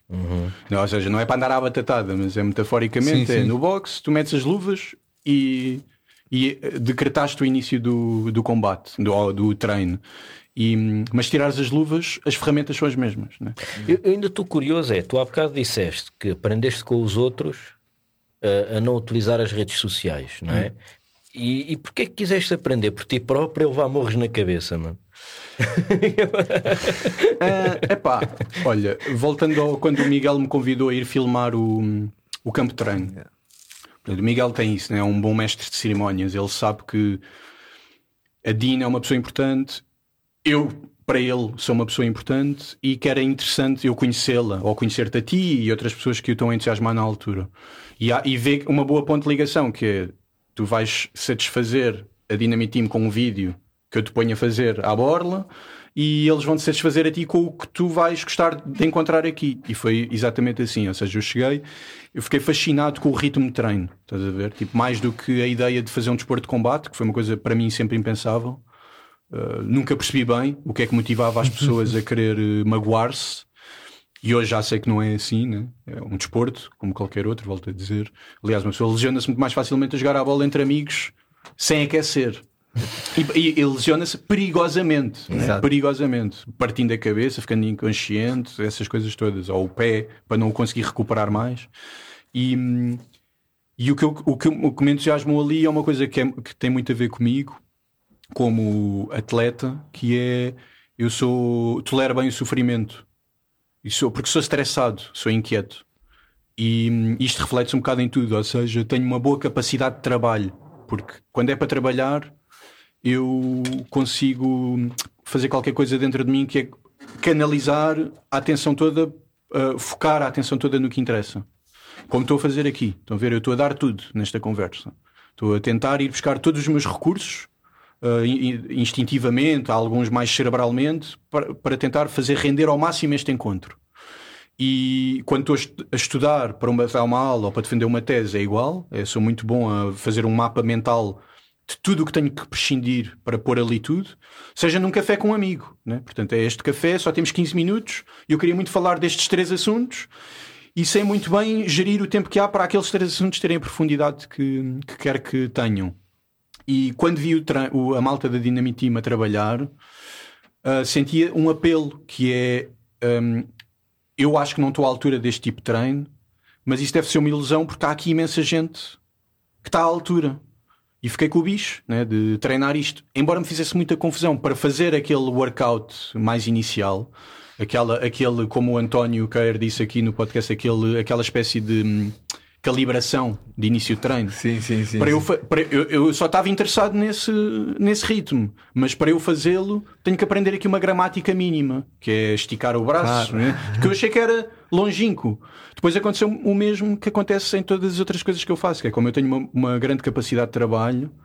E aqui, se calhar, ao contrário do António Kerr, que disse que era, que era lento a aprender, eu sou muito rápido a aprender as coisas porque tenho uma boa capacidade de concentração, isolo tudo o resto, e então o que aconteceu foi que eu num mês percebi que tinha evoluído mais do que o normal para um amador quando começa a fazer Muay Thai. Pá, isso é entusiasmante, né? que é uma pessoa sente que. E eu comecei a ver ali. Que tinha jeito, não é? Ou que tinha. Um, Whatever, bom, mas. Sim, tinha, eu sei que tenho jeito para uma coisa específica no Muay Thai, um, que tem a ver com uma. Eh, sobretudo com a inteligência no jogo e isso ia-me levar mais rapidamente mais longe, mas depois há um nível em que não dá para ir mais longe se tecnicamente eu não estou à altura. E eu esse nível nunca ia passar, porque já é tarde demais. Isso é como ao cinema, pá. Lamento, mas eu nunca hei de dizer isto a um aluno tardio. Por isso é que posso dizê-lo em abstrato, mas há uma idade em que já passou. Já passou, tipo, aquele momento em que uma pessoa, às vezes é em pouco tempo, é num ano ou dois, mas é, tem aquele ano ou dois para ver o suficiente para poder estar à altura de, do mais alto nível quando essa altura vier. E é um bocado aí. Eu, eu sei que cheguei ao Muay Thai tarde. Mas é engraçado, nunca, faria, nunca pensaria nisso dessa forma. Nunca faria essa comparação, porque o desporto tem a ver mais até com o teu físico. Tu chegas a uma idade que o teu físico já não. Vai, se com esta idade quiseres aprender Muay Thai. Pá, tem, é a ver, tem, a ver, com o que a vida é. Ou seja, a partir dos 30, 40, nós é, é muito rara a pessoa que não tem que, que sobreviver. Ou seja, é, é rara a pessoa que não tem que ser um adulto. Né? E, e isto tem muito a ver com, com disponibilidade, não é com mais nada. Ou seja, ser um bom professor, ser um bom aluno, seja do que for, tem a ver com disponibilidade. Um bo... a, Dina é uma ótima treinadora, em grande parte porque tem disponibilidade. Ou seja, tu és um atleta dos 30 que ela vai levar a um encontro qualquer, mas se lhe mandares uma mensagem a dizer que estás estressado com o peso, ela vai te dar uma atenção pessoal, íntima. E, e é isso que cria um vínculo enorme entre o atleta e ela, em grande parte. Né? É saber que esta pessoa não está aqui, não sou eu e podia ser outro qualquer, sou eu, especificamente. Eu no meu estilo de combate, eu nas minhas preocupações existenciais.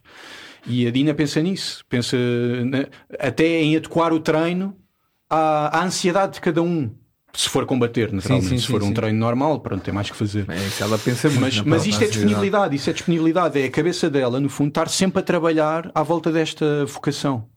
E um, e um atleta, uh, um atleta que quer ser um atleta o tempo todo, também está sempre a pensar nesta vocação, né? está sempre a pensar em regenerar o corpo, em comer o que é saudável para estar em forma, em descansar o, o suficiente para estar em forma, uh, em, em divertir-se dentro do que é possível, porque isso também é importante para estar em forma. Um, e achas que no cinema isso também tem, eh, também tem aquela influência de tens tempo, precisas de tempo e disponibilidade e há sim. certas fases da tua vida que já não te permitem ter esse tempo e disponibilidade para sim. absorver certos ensinamentos. Sim, sim, sim, tenho a certeza. Até porque tens consumido esse cinema, não é? Isso Pá, começas sim, bué tarde, é, já estás a perder bem. Isso é, pronto, lá está, isso é também uma grande questão, mas eu acho mesmo que é mais importante ver bem do que ver muito. Certo. Mas às vezes, há pessoas que têm um dom. Um, pode não as levar a lado nenhum. Né? A maior parte das pessoas, tendo só o dom, não vão a lado nenhum. Mas têm um dom que é saber ver bem. Eu, quando cheguei à escola de cinema, vi isso. Que é, cheguei lá, tinha visto imensos filmes, tinha, era o melhor aluno da ETIC, mas víamos uma coisa, eu não via ali nada, e um aluno ao lado que eu sabia que via bem, porque já tinha dado a sua opinião ou já se tinha manifestado de alguma maneira que eu percebia que havia ali, nem é uma questão de confiança, havia ali uma autonomia no olhar dele. E de repente olha para aquilo e vê qualquer coisa. E eu, mas, mas eu não estou a ver ali nada. Estás a ver o que é que está a passar? E, e, e fui posto no sítio. Que é, não interessa eu ter andado a ver todos aqueles filmes com a minha mãe, porque não estava a ver bem. Ou não estava a ver o suficiente. E tive que me pôr no sítio desse ponto de vista. Tive que perceber que. E isto para dizer que há pessoas que veem bem, ou que sabem ver, sabem escutar, têm um, têm um dom qualquer para a criação que já, que já está na forma como observam as coisas antes de fazerem coisas. E, e há outras pessoas que, para verem bem, precisam de ver bastante. Uhum. E é o meu caso. E daí, se calhar, a urgência de ter uma boa capacidade de trabalho, que é quando eu me invisto, invisto nas coisas, é estar à procura de ver o suficiente para depois poder saber como mapear também meu, a minha evolução. É ficar até, a- até às 6 da manhã a ver filmes. É, é? é. Pronto, mas depois o cinema tem um problema e que aqui tem muito a ver com a palavra cinefilia, que é um problema de há uma pulsão, hum, há uma pulsão da ordem do vício e que, e que nos fecha muito, que é, é não é impossível ver todos os filmes que existem, né?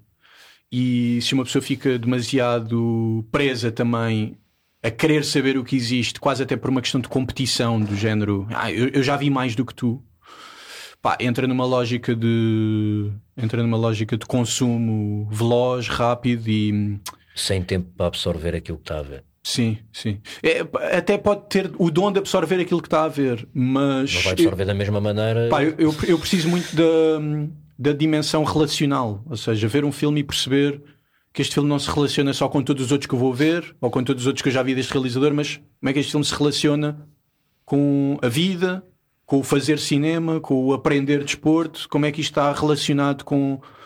Pronto, e nesse sentido. ah, não é preciso ver muita coisa, é preciso ver as coisas boas ou, ou saber ver bem mesmo as coisas más.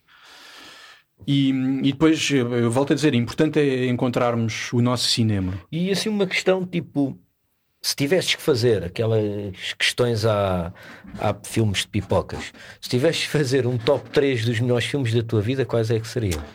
Epá, Ou 5, vá, então não, não, não é preciso ser mesmo 3 filmes, podem Sim. ser 4. Eu estou a dizer assim, tipo, Claro, claro. aqueles mesmo tipo que dizes aos teus alunos, pá, vejam estes 3, 4 filmes que isto é mesmo obrigatório. Yeah.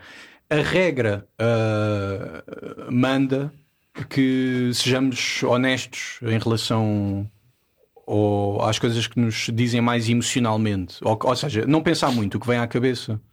E quando eu digo a regra é, é das melhores pessoas que estudam cinema, né? que é, por exemplo, antes de responder à tua questão, quando aparecem listas de melhores filmes de sempre, há quem receba esse convite para participar nas listas e começa a, a pensar demasiado ah, na importância que tem a sua lista, né? porque conhece muita história de cinema e vou compor uma lista e, e pode ser que um aluno meu veja. E portanto é, tenho aqui uma certa responsabilidade na elaboração desta lista. E, e há, e há os que têm o dom da crítica dizem isso é ridículo, porque a tua lista assim vai se parecer com muitas outras. Não é incomum. Lá está. E o, o que é, o que é interessante é seres fiel um, ao que te formou, porque o que nos formou é sempre incomum. Nós, como pessoa, somos produto de uma série de relações e de circunstâncias que nenhuma outra não é reproduzível em nenhuma outra, né? E portanto, os meus filmes certamente que serão só meus, não há nenhum algoritmo que os torne nos mesmos de outra pessoa.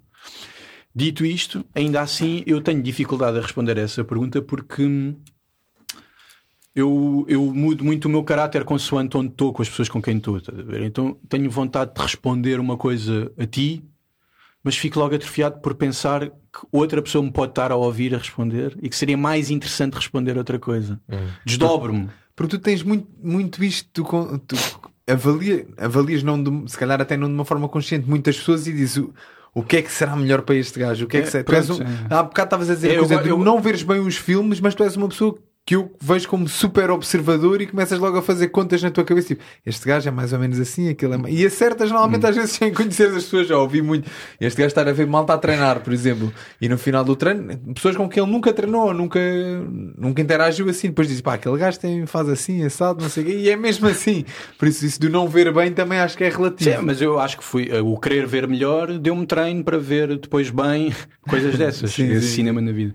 Sim, eu gosto de ser generoso, né? ou seja, eu acho, ou gosto de ser produtivo, gosto de que os filmes que eu vá dizer não sejam filmes quaisquer, mas isso também é atribuir-me demasiada importância. Por isso vá, vou tirar, vou retirar Força. essa importância E mandar só assim mais quatro para o ar. assim quatro para o ar. Houve hum, Três ou quatro? Houve filmes muito formativos uh, para mim que nunca desapareceram uh, em termos emocionais, que foram o Jumanji. Não sei se sabem com o Robin Williams. Sei, sei, Sei o Jumanji. primeiro. yeah, é É o primeiro de sim. todos. Sim, o yeah. primeiro, pronto, eu nem sei quantos é que há agora. Yeah, também nem nunca vi os novos, nem nunca vi os Eu novos. já vi com a minha filha. Sabes que eu agora tenho que ver isso E tudo. é muito fixe, porque depois é assim, gostando do filme, deixa de ser só um filme de aventura e passa a ter coisas uh, um, valiosas do ponto de vista, por exemplo, conceptual. O, o filme é do caraças a proposta, que é tu jogas um jogo que não dá para continuar enquanto os outros não jogarem. Estás a ver? Uh, não é um jogo que jogas sozinho, ou que jogas. É um jogo que tem que ser acabado. Isso, isso é- o cinema pode ser visto dessa maneira. E a vida? A vida, né? A vida, claro. E, e depois é muito interessante também o que o filme faz, que é misturar a realidade com o, com o virtual, com o jogo. E, e o cinema é muito isso. É muito essa hum, passagem também de figuras que para o nosso dia a dia, mesmo que não andem cá materialmente, como fantasmas quase. E nós, quando vemos um filme, somos como fantasmas dentro do filme. Nós adormecemos na sala de cinema e é como se estivéssemos a habitar o mundo dos vivos, do outro lado, né? Podemos ver ao contrário. Então o, Jum- o Jumanji é um bocado isso, que é o Robin Williams. Eu adoro pensar no que é que foram aqueles, já não sei, 20 anos, na selva. O gajo não desapareceu, o gajo Yeah. esteve lá, né? que ele teve a constituí-lo corporalmente. Pronto, o Jumanji, eh, sem dúvida, o, o, o Face Off do John Woo, Uhum. com o Nicolas Cage e John Travolta, que Trocam eles de trocam cara. de cara. Uhum. Um, E e o- eram arqui-inimigos e portanto. Yeah, yeah. yeah. esse tem muito a ver. Eu gosto muito desse, dessa dualidade, dessa ideia. de- Tipo, eu, eu, é eu sempre que vi esse filme milhares de vezes, vi, mas sempre que o vi, adorava pôr-me num- uma vez num, num lado um e outra vez no lado do outro. E depois pôr-me também nas personagens que interagem com eles. Né? Tipo, aquilo é, é muito perverso. De repente, a mulher do gajo Tá com- tá a fazer amor com o homem que matou o filho dela, meu. Não. É uma Eu cena não- muito eu não macabra. desse filme, tenho que ver isso. Pá. É, um, é um criminoso e um polícia e depois eh, o, o criminoso foge, não é? E, e trocam de cara, já não me lembro bem. no Pá, eles, hum, eles trocam de cara. É, uma- é- é eu daquelas não desculpas lembro. à filme de ação dos anos Pronto. 90, muitas estapafurdias, mas muito, muito bem encontrada. Que é o. Para já eles acham que o criminoso, o Ni- o Nicolas Cage, morreu. Ou que está em coma e que não vai acordar do coma. Portanto, está-se bem, foi apanhado, está no coma. Ah, é mas o gajo deixou uma bomba num sítio, vai matar imensos inocentes. E então há uma, a única maneira que descobrem, que se encontram para o Yeah. Travolta descobrir a bomba é: temos aqui um cirurgião que te mete a cara dele, vais para a prisão, falas com o primo dele, que só confia nele, e por ele achar que és o gajo, vai-te dar a informação de onde é que está a bomba. Isso está lindo. Pá, estás- estás a ver? o que é que isto vai promover? Né? O gajo. com- um, não, pode, não pode dizer à mulher, porque é ultra confidencial, é um novo aparelho militar que faz isto e não sei troca de cara, fica, fica com a voz igual, vai para a prisão e entretanto o outro acorda do coma. Acorda do coma e rapta o, o, o médico e obriga-o a pôr a cara do polícia. né? E, come- e começa. Pá, é, pronto, E depois, mas- pronto, vai à casa do polícia também, não é? Depois é o filme. e vai à casa da polícia, exato, é a parte da mulher que eu falei. E, e, a- e a- e com a filha, pá, aquilo é muito. é- O filme é- tem imensas. O que eu gosto no filme é que, sendo um género clássico comum, altamente fechado, tem imensas linhas de fuga perturbadoras que fazem com que o espectador possa ler o filme de trás para a frente ou atravessadamente, consoante também a sua criatividade e a sua perversidade também, estás a ver? Porque há ali, por exemplo, sugestão de incesto entre o pai e a miúda que já tem idade para isso, já tem tipo 17 ou 18 anos, e ele não é o pai dela, tem a cara do pai e mete-se com ela dessa maneira. Yeah. Então o filme, não é só, eu, na Sim, verdade, sim, sim, falei claro. da mãe e da filha e parece que o filme interessa por uma questão quase mais Não, erótica sim. ou perversa, Yeah. mas isto para dizer que o que eu gosto muito no filme, depois também é a questão da lei e da moral, porque a aprendizagem do polícia, pondo a cara do mal e passando pela vida do mal, é que não é tudo mal. Também são pessoas com quem ele se relaciona. Depois os traficantes de droga têm coisas boas. E isso interessa-me imenso, essa questão da ambiguidade ou da ambivalência moral. Isto, isto é uma boa pista porque eu gostei, gosto-me desse filme e demorei muito depois a perceber. Na minha tese de doutoramento, que é sobre um realizador que faz filmes que têm tudo a ver com isto, que é o Frederick Wiseman, ele faz filmes sobre instituições, nem grande parte, tipo um. Olha, tem um filme sobre um ginásio de boxe. E o poder, o poder dos filmes dele é. Aquilo parece que é um documentário sem narrador e sem entrevistas, ou seja, é só, à partida é só observação, mas chega-se ao final e as pessoas viram todas coisas diferentes ali. E é muito interessante quando são pessoas que fazem parte daquele meio. Se tu vires o, o tu fazes boxe, né? se vires o, o boxing gym dele, tu vais perceber muito melhor o que é, do que é que ele está a falar. Vais perceber muito melhor o livro do que uma pessoa normal. E isso interessou-me imenso. Que é isto, isto é um produto muito ambíguo. Tipo, e isto interessa porque é como a vida, estás a ver? A vida também é assim.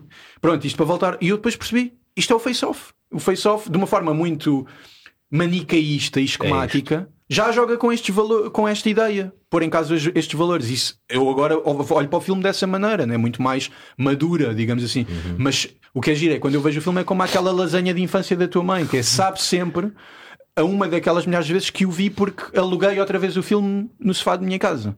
Um, pá, isso é fascinante. Portanto, esse e depois outro que tem muito a ver com isto. Esse ajudou já é um grande filme, por isso já é daqueles que o Face-Off pode. O, o, John Woo podia não querer ser assim tão elaborado filosoficamente nisto. Sim, sim, aí, mas está lá. Yeah. Mas, mas o, este outro filme já, já é de género. Não, este filme é muito sobre isto, que é o Hit, Cidade sob Pressão. Sim, sim, sim. Michael sim. Robert De Niro, isso é dos meus filmes favoritos. Pronto, temos isso em comum. Ai, é, é, também está nesse top. filme, esse filme é lindo. Yeah. E tem muito a ver com isto, né? Portanto, o, o bom e o mau encontram-se yeah. no café a certa altura e, e dizem: Olha, estou a gostar de conhecer, estou a perceber-te sempre estás a contar os teus sonhos, mas se nos encontrarmos Vai... na, numa, numa certa zona, uh, eu vou ter que seguir o meu caminho e tu o teu, né? E eu acho que isso é acho isso até hoje, por coisas que me aconteceram na vida, ainda mais apaixonante. A ideia de que as coisas acabam e há um que segue um caminho e há outro que segue o outro. E está tudo bem. É pá, pode não estar, pode não estar. Como, yeah. no, como no Hit, yeah, como, como no, no Hit há um que morre. Yeah, exatamente. Okay. Como no Hit há um que morre. E na vida pode ser morrer simbolicamente, né? sim, sim, sim. Porque tens que deixar de pensar na outra pessoa para poder continuar a viver, uh, para poderes continuar a fazer a tua cena, para poderes continuar a ter a tua. O, o Al Pacino tem que matar o outro para poder continuar a ser polícia. Uhum. Estás a ver? E hum, isso é, pronto, eu acho que é fascinante. Agora. Hum, Há, mais, há filmes mais tardios, já vamos em três ou quatro, né? Três. Pronto. Ah, posso juntar aí mais dois, né? Podes, não ah, junta. Há outro que eu vi uma vez e é daqueles que eu não preciso de ver mais para saber que é dos meus filmes preferidos. Bem, já vi certos, porque já mostrei o filme entretanto em aula, mas retalhado. E vou ao certo e tenho a certeza que continua a ser. Uh... Ou seja, vou ao capítulo do filme e... Ok. o livro continua a ser todo bom, que é o Le Trou, O Buraco, um filme francês conheço, conheço. Uh, sobre uma fuga de uma prisão. Uh, ah, uh, se calhar já vi. É do Jacques Becker. O filme é pouco conhecido. Está numa ilha? Não, não, não. Até, está, acho que estás a pensar no Papillon. É capaz de ah, ser. É, Mas é. filmes de escapatória de prisão interessam-me imenso. Ou seja, por Os mim. Condenados de Shawshank. não tanto. Uh, gostei muito, uh, gostei imenso. Uh, mas nem foi tanto pela fuga da prisão, mas sim tem a ver com a relação entre eles. Depois foi um filme que fui gostando cada vez menos. Mas muito, gosto muito de um filme do Don Siegel que é o com o Clint Eastwood, que é o Escape from Alcatraz. Sim, sim, sim, sim, uh, sim, sim, sim. Que é, é, um filme muito austero. É só tipo, os, é, do início ao fim, o gajo a tentar sair da prisão. Pá, e aquilo é um filme sobre artes marciais, mano. Aquilo é um filme sobre tipo o que fazer para, para no dia do combate estarmos Pronto. na melhor. Prontos. É um, o filme é sobre isso. O filme é sobre a preparação do dia da fuga. Não é sobre mais nada. Pois há um grande filme também deste leque de filmes de uh, fuga de prisão, e aqui já é do género, se eu disser este, uh, todos os cinéfilos vão fazer uma venha. Tipo, ah, sim, isso é o nosso mestre, que é o. E é de um realizador que eu gosto muito, que é o. Um Condenado à Morte, um condenado à morte Escapou-se, do, do, do Robert Bresson, uhum. que é um filme mais à, à francesa, mas que também é sobre uma fuga de uma prisão. Este, depois um gajo começa a ir por aí. O Bresson é muito importante para mim como pensador e como realizador, e tem outro que podem ver que se calhar é mais agradável até à primeira vista do que o Condenado à Morte, que é o Pickpocket, que é sobre ladrões de carteira, carteiristas. Pronto, e é ir por aí. Uh, posso juntar mais um, pá, só. uh, ou seja, ao Face Off, ao It, ao Jumanji, ao Le Trou, junto um filme qualquer do Wiseman, deste realizador de quem eu gosto muito, do documentarista. E pode ser, neste caso, o Boxing Gym. Boxing porque- do Wiseman. Para vos contagiar a vê-lo. E esse, onde é que eu encontro esse. Ah, YouTube, olha, não. não é fácil. O Wiseman é um gajo chato. É daqueles que consegue manter os filmes bem escondidos. Ahm, não, esses são difíceis. Ahm, eu envio-te. Ok. eu envio fixe, o Boxing fixe, Gym fixe, ao. Diogo e ele passa-te. Boa, bem trabalhado. Porque eu, pronto, ver. como fiz a tese dele, tive que andar a ser pirata para, para apanhar muitas coisas. Mas é- Então, desculpa estar a interromper, mas já agora, Não, não, como é que esses realizadores, a gente tem que terminar aqui também, é. Bem, bem. como é que esses realizadores sobrevivem se têm os filmes tão escondidos? Olha, uma das razões pelas quais eles têm os filmes escondidos é para tentar sobreviver também de direitos de autor e, portanto, do- dos pedidos, dos pagamentos para a exibição dos filmes. né? Ahm, os realizadores vivem, sobretudo, de subsídios para o próximo filme ou para o filme que estão a fazer. Portanto, candidatam-se a concursos de 100 ou 20 ou 30 pessoas, dependendo do concurso Do ICA, não é? no ICA, em Portugal. Uh, não- há mais instituições a apoiar, como a Gulbenkian, como a DG Artes. Uh, mas o grande concurso de cinema em Portugal ICA. é o ICA, sim. Uh, pelo menos os valores mais avolumados são de lá e não são o suficiente. Depois tens que recolher eh, eh, fundos de outra forma, não é? Sim, depende do filme. pá. Mas Isso à partida é o que É uma acontece, questão é? muito complexa uh, e que gera muita discórdia entre o pessoal. Há, hum, o ICA. Pronto, mas uh, não vou entrar por aí. Isto, mas... isto só para um à parte aqui, eu também não sei se eu trabalhei em cinema há alguns tempos. Ah, não é? foi? Foi, trabalhei Aonde, em onde? cinema. Trabalhei com o Pau Branco, trabalhei com a Filmes do Tejo, Ok. ah, fui chefe de produção do Arena, do, do João A Salaviza. sério? Yeah. Olha, mas sabes que eu, por exemplo, uh, escrevi agora. Não sei se podia dizer isto, posso dizer, mas não faz É mal. tudo. Escrevi um. Posso, vai sair. Escrevi. Há uma coisa que é o Plano Nacional de Cinema. Sim, E os gajos, o objetivo deles é pôr o, no fundo as escolas a mostrar cinema aos miúdos de uma forma mais, vá, mediada, precisamente.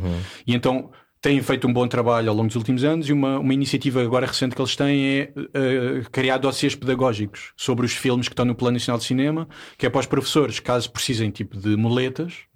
Ok, vou mostrar este filme, mas eu não sou de cinema. E apesar de gostar muito, o que é que diz um especialista sobre este filme? E escrevendo especificamente sobre o filme para esse contexto pedagógico. E eu, como recorri várias vezes ao Plano Nacional de Cinema para, em turmas mais pequenas a quem dou aula, mais jovens a quem dou aula, recorri muito. E os filmes que eu escolhia muito eram do Salavisa, o Arena ou o, o Rafa. Rafa. Ah, depois convidaram-me a escrever agora um dossiê pedagógico sobre esses dois filmes. Olha que fixe. Então, e, e são filmes que eu trabalho imenso em aula. Imenso, imenso. O Arena, pá, o, o Arena é um ótimo filme para treinar a atenção. Porque é daqueles filmes que uma pessoa vê, é 15 minutos e ca- causas uma expectativa no início que é este filme ganhou dos ganhou o prémio português mais importante sempre, ainda é o, a Palmadora em Cannes. Uh, tudo bem, é curtas metragens, mas, mas é o festival mais reconhecido E é, ao e é uma curta autoral. do caraças. E é uma curta do caraças. Portanto, não precisa. Mas tu dizes isso para criar o bichinho. É isso que eu estou a dizer. eh, Ou sim. seja, digo eu, digo eu. Sim, que sim. é, olha, vamos ver um filme. E está no início do filme, Palmador em Cannes. Se não souberem o que é que é, uma pessoa diz. E depois as pessoas veem o filme e. Ah, isto não é nada de especial. Tu, calma, vamos ler o filme. Ou vamos rever o filme com atenção. E começa-se a ver que dentro de uma coisa simples de 15 minutos, pá, está tá imensa, está imenso trabalho, está imensa coisa lá. Começa a mensagem. Muitas, muitas. É muito bom, muito bom. É um grande filme. E é super giro, por acaso eu ainda hoje. Olha, mas é giro, fui chefe de produção, como é que chegaste Yeah, a isso? aí fui chefe de produção, porque entretanto fui fazendo outras coisas. Também trabalhei numa coisa que era o Sorrisos do Destino, do Fernando Lopes. Fui, fui aí, fui Ah. Grande assistente de realizador. produção. Olha, yeah. realizador de um grande filme sobre boxe, o O Belarmino. Belarmino, Olha, exatamente. yeah, esse Que eu exatamente. também dou em aulas. Yeah, porque eu tive que ver, o- eu vi o Belarmino porque trabalhei com ele e, e, aliás na altura em que comecei a trabalhar com ele, porque depois eu era o, o- fui driver dele também. Uh, lindo. E é bada fixe, isto que para honra. mim é uma cena histórica. Yeah. Uh, e ainda me lembro do ir buscar e levar. Eu, eu via filmes dele, tipo numa de pá, deixa-me cá uh, perceber com quem é que eu estou. Exatamente, com quem é que eu estou a falar. a obra dele, porque senão depois o gajo começa-me a falar destas merdas e eu ando aqui a apanhar bonés. Não, mas o gajo é, o gajo é muito terra a terra. Era incrível, o mano. Era não incrível, é nada elitista, mas, nada, mas nada, nada, depois vi a crónica dos bons malandros, do, do, depois o Zambejal, que também é jornalista, é amigo do meu pai, portanto, depois ali também a Maria do Céu Guerra, que também uhum, uhum porque o irmão é jornalista, o João Paulo Guerra, que aliás fez 80 anos, olha, é engraçado, fez 80 anos a semana passada. Também uh, eh, um, uh, eh, conheci os meus pais, então há aqui uma grande ligação e eu hum. acabei por trabalhar com o Paulo Branco também, no, num filme de um realizador alemão que é o Werner Schrotter. Sim, perfeitamente. Uh, Muito difícil esse. É, é, é. é. O, o, o, uma Noite de Cão, uma noite cão. Yeah. que grava, gravámos e... no Porto, esse foi assim o meu primeiro uhum, uhum. trabalho enquanto assistente de produção. Fui viver para o Porto durante cinco meses a é, trabalhar à noite. Devíamos era ter dado a falar disso o tempo todo. Ah, não, mano, então estou aqui para te conhecer a ti, mas por acaso trabalhei e. e... Epá, já, e ainda conheci muita gente, também trabalhei em publicidade, depois acabei por, por me meter mais para o lado da televisão por um problema uh, que é só, eu acho que grande parte da, da, da, da, malta que trabalha em cinema, que é uh, os pagamentos não são assim tão certos Pá, quanto claro, isso. Claro, claro. Mas e... isso é um grande. Olha, eh, se estamos a aproximar de um fim, quase que voltamos ao início falando sobre isso, que é isso é um problema. Não é um problema, mas é uma transição estrutural que estamos a viver, que é hum, a televisão engoliu tudo. E quando eu digo a televisão, não é aquele aparelho que temos numa, na sala que já nem ligamos, né? é, ou, que liga, ou após a voz ligarem. A televisão é. As plataformas de é, to, é todo um sistema de e... fabrico, de uh, produção, uh, distribuição e exibição que prolifera pelas plataformas de streaming e significa o sítio onde vemos é outra conversa, mas os telemóveis, etc. Isto, isto gera modos de produção e condições de possibilidade muito específicas do que é que é ser cineasta, do que é que é criar, um, como dizem nesse meio, que eu acho que é uma expressão horrível, conteúdos. Né? A ideia de que está a contribuir para um para um cardápio com filmes, mas podiam ser calças ou, ou sapatos. Uhum. Né? É um mercado. É um mercado. Pá, e para mim o cinema, o meu cinema não é esse. O meu cinema não é esse. O meu cinema está muito mais, se for preciso, num filme que passa uh, numa sala a cair de podre, mas com um cuidado enorme nas flanelas que se põem para tapar a luz, no som que se arranja para fazer justiça ao filme e nas pessoas que se convida para mostrar esse filme, e não necessariamente sequer na conversa que acontece no final, ou nem sequer na quantidade de pessoas que aparecem. Desde que haja uma ou duas pessoas que são transformadas ou há essa hipótese de transformação nesse contacto muito mais humilde e precário com os filmes, isso para mim é, é mais importante. E os festivais de cinema apesar de serem uma bolha de, que também faz parte de um mercado maior, trabalham muito isso. Trabalham muito essa relação de cuidado com o filme. Pensam realmente porque selecionar este filme e não o outro. E, e, confiam num espectador que é leitor, que não vai só lá ver mais um filme, mas que vai ver esse filme e pensar: ah, isto tem uma relação com o outro e com aquele, e por isso é que passou nesta sala e não naquela. Pronto, e acho que isto é uma, há uma palavra boa para isto que é curadoria, que é o tanto mediar as coisas que escolher mostrar como cuidar das coisas. Vem da, a etimologia vem daí, né? de cuidar. Ter um cuidado com o objeto, quase. O filme como se fosse uma planta, que eu quero que o outro veja e que cuide dela com o olhar. Eu cuido uhum. dela com as mãos, pô-la aqui e ele cuida com o olhar. Né? E, pá, e a curadoria da, das plataformas é uma tragédia, né? porque baseia-se numa coisa que é uh, audiências. Pronto, ponto. Não há cá. Não há cá. E isto está a acabar, está a destruir a ideia de serviço público. Estás a ver? Porque nem quem está à frente de uma estação onde teoricamente deve haver mais liberdade para não ceder às audiências como uma estação pública como não a pode, RTP não ganha dinheiro não pode porque está, está pressionada por investidores privados que são quem mantém os serviços públicos em pé a dar o mínimo Pá, e isto forma um tipo de espectador que é um espectador que vive num eterno presente que é acabei de ver isto gostei e agora o que é que eu vou ver? E esses não, esses não são os espectadores que interessam. Os espectadores que interessam são, modéstia à parte, os que são formados por um filme a 30 anos de distância. Tipo, o Jumanji ainda está cá dentro com qualquer coisa de importante. Estão a ver? Eu, eu, o meu corpo ainda faz parte do contacto que eu tive há 30 anos com o Jumanji. E, e com os Forrest Gumps e com os. Epá, com todos os filmes e todas as coisas que são importantes e que ao longo do tempo vai ficando só o que é mais importante delas, né? Ser, a educação também é isso. É, não é o que os nossos pais fizeram sempre por nós ou não é só isso, é também aquele gesto, aquele, aquela conversa, aquele momento em que teve para lá, em que foi lá ver. Há uma certa consistência nisso e é uma formação longa, né? está a desaparecer as tarefas longas. Atalhando, porque é que isto é um problema? Porque já não. As pessoas que se formam, por exemplo, numa escola de cinema, hoje, já só trabalham para a televisão. Estás a ver? E, e na televisão a regra é o comum. Com essa mentalidade. Epá, até pode haver grandes criativos a trabalhar para a televisão, mas as condições de possibilidade não são as mesmas que a de alguém que diz, como, como é o caso do ICA, que diz sim, isto é muito subjetivo, a maneira como eu vou avaliar qual é que é o, o, o projeto que deve passar, são 100 candidaturas, eu venho de artes plásticas, convidaram para estar no júri e estão-me a pedir para dizer quem é que são os, os 5 melhores filmes destes 100. E é um poder que eu não pedi, mas estou aqui para o dar mas dando, essas cinco pessoas fazem o filme que quiserem. Estás a ver? E, e, e, a crítica do ah, mas não faz espectadores. Não sabes. Não sabes, porque hum, lá está, é enquanto és vivo. Né?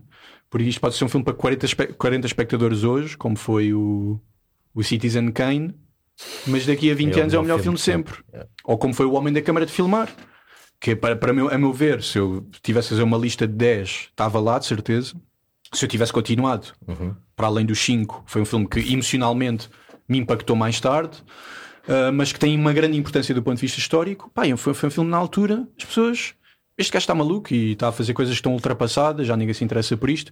E quando teve o restauro nos anos 60, Bom. Pera lá, pera lá, o que é que é isto? E hoje está. Não vais a lista nenhuma de, melhor, de melhores documentários de sempre que não esteja em primeiro ou segundo lugar. Não, não há uma, estás a ver? E é estudado em todas as escolas. E o, o Vertov, o realizador do filme, sabe lá. Isto, pronto, isto é ter uma certa humildade, né? que é há mais vida para além do, do próximo clique e para além do, do, do, que é, do que é que vamos ver a seguir a termos gostado disto. Olha, gostaste disto, então vê isto. Calma, isso, meu, calma, deixa-me pensar sobre isto 30 anos. Isso dá-te algum prazer, não dá? Tipo, tu, tu veres uma obra que, que numa altura é completamente ignorada, digamos, ou passa tipo ao lado de tudo e de repente, passado 50 anos, é tipo uma obra-prima. Prazer, é pá. Prazer uh, no sentido de. Isto é, uma, é tipo, é um... é quase que um. um uh, uh, um soco no estômago, não é? Tipo, é aquela cena de. Uh, uh, e agora? Tipo, tipo o que é que tens a dizer carne. agora sobre isto? Sim, sim, sim. Epá, uh, atenção que essa sensação de prazer ou de de ajuste de contas, uhum. também diz respeito ao presente, né? que é veem vocês agora como eu, como eu tive razão nos últimos 50 anos. Pá, e é um, bocado, é um bocado ingrato invocar essa razão, porque é um bocado como aquele gajo, como aquele pai, ou tio, ou irmão está sempre a dizer vais cair, vais cair, vais cair, e depois cai, vês, eu tinha razão. Pronto, mas era provável cair. Mas aqui neste caso, isso é importante porque. Hum, um, o canon e a ideia de história como progresso é uma ideia perigosa. E já percebemos isso muito, né? a ideia de que depois do iluminismo somos todos iluminados. Não, ao contrário, né? depois do iluminismo é que houve o Holocausto. Foi médicos e cientistas e engenheiros a, a engendrar campos de concentração para as pessoas morrerem mais rápido e mais, a maior número. Por isso, isto são tudo coisas já muito pensadas. Né? E, portanto, isso é uma ideia da história, de uma história que caminha em frente e que fica ao que interessa, à superfície. Isso é mentira. Por isso, faz parte do trabalho do historiador e do espectador saber ver o que ficou para trás. É um trabalho de arqueologia, quase, né? Nós todos vamos ficar soterrados. Isso é, isso é praticamente certo, né? Vamos ficar todos debaixo da areia. E não é o que ficou em cima, por, por ter mais poder que é mais importante. A maior é, parte das é coisas que ficaram para trás não são bonitas. Pois, pois a maior parte, não é? Exatamente. Pois, claro que há muita coisa bonita, sim, sim, não é? Sim. Ok. Yeah, Olha, mas temos aqui umas perguntas para te fazer. Que é... A pergunta que fazemos a toda a gente, mano, antes de terminar. Ah, eu ouvi, ouvi. É. Então preparei-me. Sim. É, a primeira pessoa que se prepara para ela.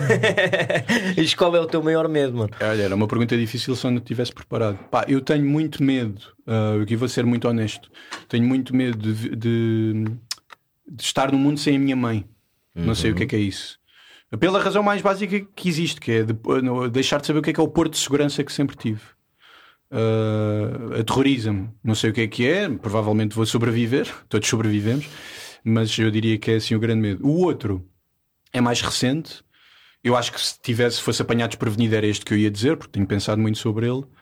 É uh, hum, como é que eu ia escolher a palavra? Hum, é, é falhar, desiludir eh, a minha filha. Fui pai há pouco tempo e pesa-me muito a ideia de poder falhar com ela, como já falhei com outras pessoas. E essa falha foi tão irreversível nesses casos, e foi tão impensável nesses casos, né? ou seja, nunca pensei que fosse falhar com certas pessoas e a culpa ser minha, e hoje eu, eu vejo isso muito claramente, que a culpa foi minha, e, e não é só por eu saber disso que vou evitar falhas futuras. Né? É, ajuda muito saber, mas preocupa-me saber o que fazer para evitar isso. E, e pronto, e custa-me pensar que isso pode acontecer com uma pessoa, não é por ser minha filha, é uma pessoa que está no lugar mais vulnerável de todos para sofrer com E- isso para o resto da vida. E a última pessoa a quem tu queres falhar, não é? Epá, sim, Acaba sim, ser, sim, é? mas eu na verdade, olha, como diz um escritor que, que, que, eu- que- escreveu um livro que me marcou imenso, eh, que, é, que é precisamente sobre o pai e como o pai foi um mau pai para ele. O, o livro é muito longo, então são sete volumes ou seis, mas cada um tem mil páginas. Yeah. E é, chama-se A Minha Luta. É em provocação do título do Mein Kampf do, do Hitler e tudo. Pronto, e o primeiro volume chama-se A Morte do Pai. Se quiserem, leiam só esse. Bem, não, porque no terceiro volume é que se percebe porque é que a morte do pai é importante. São só 3 mil páginas até É, é só aí. 3 mil páginas até chegares lá. Mas é- o terceiro é lindo porque é sobre a infância. E de repente aquilo é.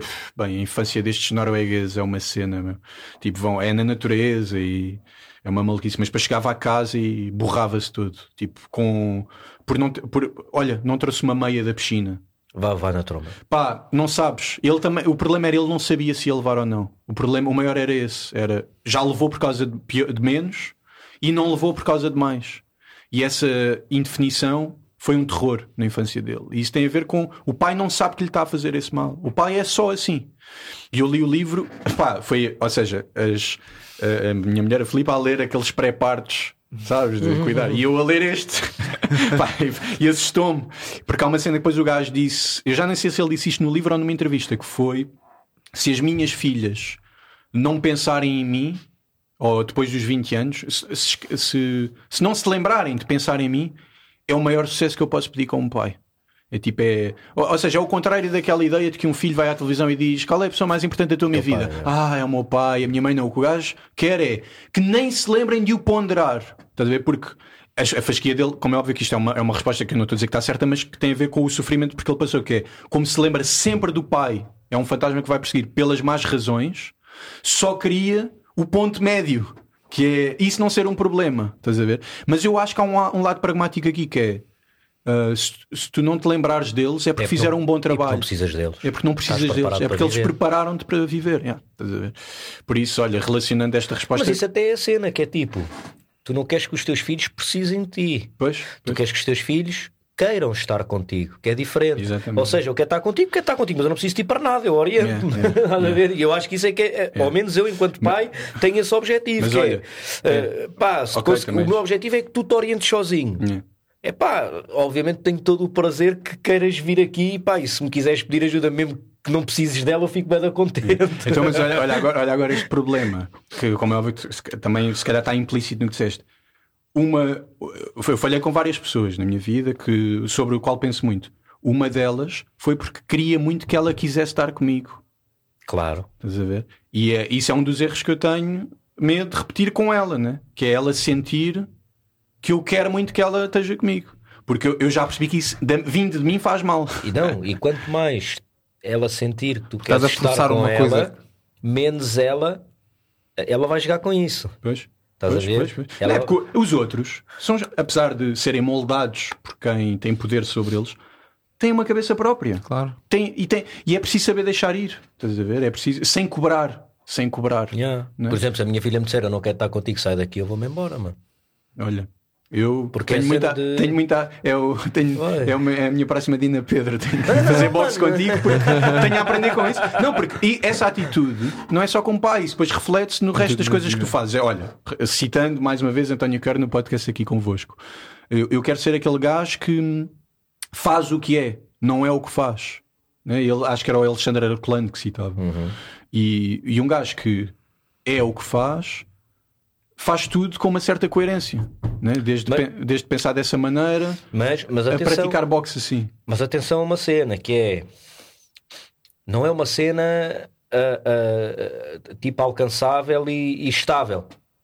Às vezes alcanças, outras vezes Pois, não. pois. Estás a ver? Às vezes ela vai tipo. Yeah, isso é uma ilusão, é uma a- ilusão. até te diz que não quer, tipo, de outra maneira, que não quer que tu estejas ali e tu continuas ali, entendes? Uhum. Ou seja, nem sempre consegues ter a presença de espírito disso que tu estavas a dizer, de é outra é. pessoa, é outra Claro, coisa. claro, claro. a nem sempre consegues. Sim, isso é um ideal. A vida é fintar-nos, depois- é deslizar exato. para baixo dos nossos pés. E depois é a cena de um gajo ter a capacidade de dizer assim, aí, a Giba é da mal agora, ganda, Uhum. aí. Olha, o filho, anda aqui ao pai, o que é que foi? Epá, olha, desculpa, o pai não soube lidar com as emoções, Uhum. whatever, bababá, desculpa, não sei o que, o pai é um ser humano, também erra. Que, que é uma das cenas que eu digo que é bem importante pá, para todos os meus amigos que são pais. A, a- a definição de que um pai também erra. Porque os filhos, desde muito cedo, acreditam que os pais sabem tudo, mano. E que são os senhores da verdade. E ei, é um pai, é uma cena. É pá, olha, eu sou exatamente o que tu és daqui a 20 anos ou 30. Estás a ver? Tipo, vou saber basicamente aquilo que tu sabes agora, dá umas merdinhas a mais. Mas, mas e um gajo ter esta humildade, esta capacidade de reconhecer que até nós, enquanto pais, estamos a aprender a sê-lo, não é? Eh, eh, Ajuda bué na, na, na relação com, com os filhos. Eu, por acaso, noto que tenho uma relação muito próxima com eles e isso, mano. Eu, bué da vezes, faço merda, mano. Bué da vezes, pá, já, faço merda. A ver, ainda Que idade é tô- que tem? 9 e 2. Não, Ixi. 9 e 4, desculpa, 9 e 4. Que O de. 4 foi ontem ao Jiu-Jitsu pela primeira vez e a de 9 já tem um combate, já lutou uma vez, já Boa, subiu boa, ao ringue com a Carol. com a Carol. Com a Carol. com a Carol. Yeah, Pá, sim, sim. Isso é uma coisa importante. né? Nós não estamos sozinhos a educá-los, né? Há muita. E Claro, mano. Os sítios em que há valores que nós. em que já acreditamos são muito importantes, né? Tipo, E- não, não, não, não, não carregar a mochila sozinhos. E sobretudo sítios onde entendes que eles querem, que eles querem estar. Hum. Ou seja, eu levo a Carol a treinar. Se ela mostra que quer ir mais, que quer lá estar, é pá, então perfeito. Hum. Se eu entendo que isto é um sítio onde ela vai ganhar um skill fixe com uma pessoa fixe, perfeito. Hum. Fica aí. As, as pessoas, as pessoas mais importantes da minha vida estão ao lado do, do meu pai, do meu irmão, que também foi um pai para mim, e da, e da minha mãe nesse sentido. Foram professores e treinadores. Claro. Foram, eu, esses eu nunca os vou esquecer, né? O Adina foi um deles. É, ainda é um deles. é. E professor, um, treinador que eu tive no Passos Manuel, tive vários, mas houve um que, pronto, foi, foi, foi, teve o peso de um pai. Uma pessoa não pensa nisso na altura, né? É teu treinador e se for preciso até o queres mandar para um sítio porque está-te a pôr a jogar numa posição que não Da gostas. mesma maneira que às vezes queres mandar o teu pai. Exatamente. Não é? E- Mas é e- impressionante a importância. E olha, o Zé Manuel Costa, outro, né? outra figura dessas, por razões já diferentes, já mais distantes. Bem, aqui eu estou a falar de coisas que têm a ver mais com a afetividade também, que- em que há uma emoção à mistura importante. Para terminarmos, continuarás a dar aulas, não é? pá, espero que sim. É um- Onde? Ah, olha, eu neste momento estou na Nova, na, fa- na Nova. Faculdade de Ciências Sociais e Humanas, onde espero pelo menos continuar a dar eh, História do Cinema em licenciatura, Uhum. no curso de Ciências da Comunicação. Eu normalmente costumo abrir as portas a quem tem interesse, ou seja, podem vir alunos de onde quiserem assistir às aulas. Acho que isto é uma boa forma também de me manter tenso e produtivo, que é tenho que fazer boa figura para quem veio de fora ver esta aula, né? E dou, dou outras em mestrado, mas essas, como não tenho certeza se vou continuar para o ano ou não, porque vai haver uma reestruturação do curso, não, não quero garantir. Mas cinema português, por exemplo, há uma, uma aula aberta que eu dou às terças-feiras, das 6 às 9. E, e dou também em Almada, no, na Escola Profissional Jean Piaget, Uhum. um projeto muito engraçado, novo. Isto não era E- uma escola, desculpa, de, eh, de dentistas? de Não, não, stomatologia, não, era? Não, é de. Mas havia aí uma qualquer em Almada aí ao pé. Sim, há lá um acho curso eu. de medicina, sim, lá na, ao pé do Campos da Nova, se não mesmo lá. E, hum, mas não é essa, não. Ok. É, é, é no Pragal, esta é antes. E, hum, e na ETIC, então, onde também espero continuar, onde faço, dou aulas mais práticas, eh, oriento projetos de documentário. Uhum. Pá, e já é muito, já é muito. Já tenho que começar a pensar em. Porque depois ainda tens a filhota, não é? Pá, sim, sim, que é, é outra escola. Mas nessa eu estou a aprender, não estou a ensinar nada. Epá, uh, yeah, yeah, mas também aprendes. Uh, não, também ensinas. Também Ah, ensinas. claro, claro, é, claro. é aquela cena da aquela máxima da vida que um gajo é sempre um professor e um aluno a vida toda, não é? Claro, claro, claro. Uh, de toda a gente. Sim, eu odeio essa hierarquia. Acho que Olha, a então melhor sim. maneira de aprender é ensinar. Por exemplo. É, mas por exemplo, uma cena E tão tu, simples. tu que és PT, que fazes PTs e que dás aulas também agora no sítio, Um gajo pensa imenso sobre o que aprendeu mal ensinando, por É exemplo. verdade, sim senhor. Bem, malta, isto está a ficar tarde, temos que Vamos. acabar isto. Olha, agora também começámos de forma eh, pouco usual, vamos acabar de forma eh, mai- também pouco usual. Ó oh, Moita, anda cá a fechar isto, mano. Eu acho que não está aqui ninguém. Estão lá fora a falar os gajos. Então espera aí, Isto eu- aqui eu- deve- fica aí que eu vou lhe chamar o Moita para ele vir fechar isto. Espera aí. Mas fala. Mas pronto. Bora, bora. Pá, Estamos tá. no ar, fixe. olha, foi muito bom ter-te aqui. Temos que- agora, fora podcast, temos de combinar qualquer coisinha. Combinar.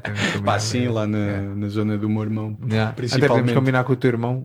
Yeah, O teu irmão yeah. se calhar também Era era, fixe fixe ver o- um jogo dele. Por acaso eu acho que ele vai Ok. ser campeão fora. Ah, é? Jogar fora, mas tipo um jogo em casa depois Então, de ser. temos de ou assim. combinar a ver se. Ah, é mesmo ao pé da minha casa, vou lá na boa. Então, Em Benfica, da luz. Sim, sim, o eu moro mesmo em frente ao pai. olha. Imagina, a pé 200 metros. Olha, é cinema, vamos ter muito para ver. Bora, bora, bora. Então olha, Posso fechar?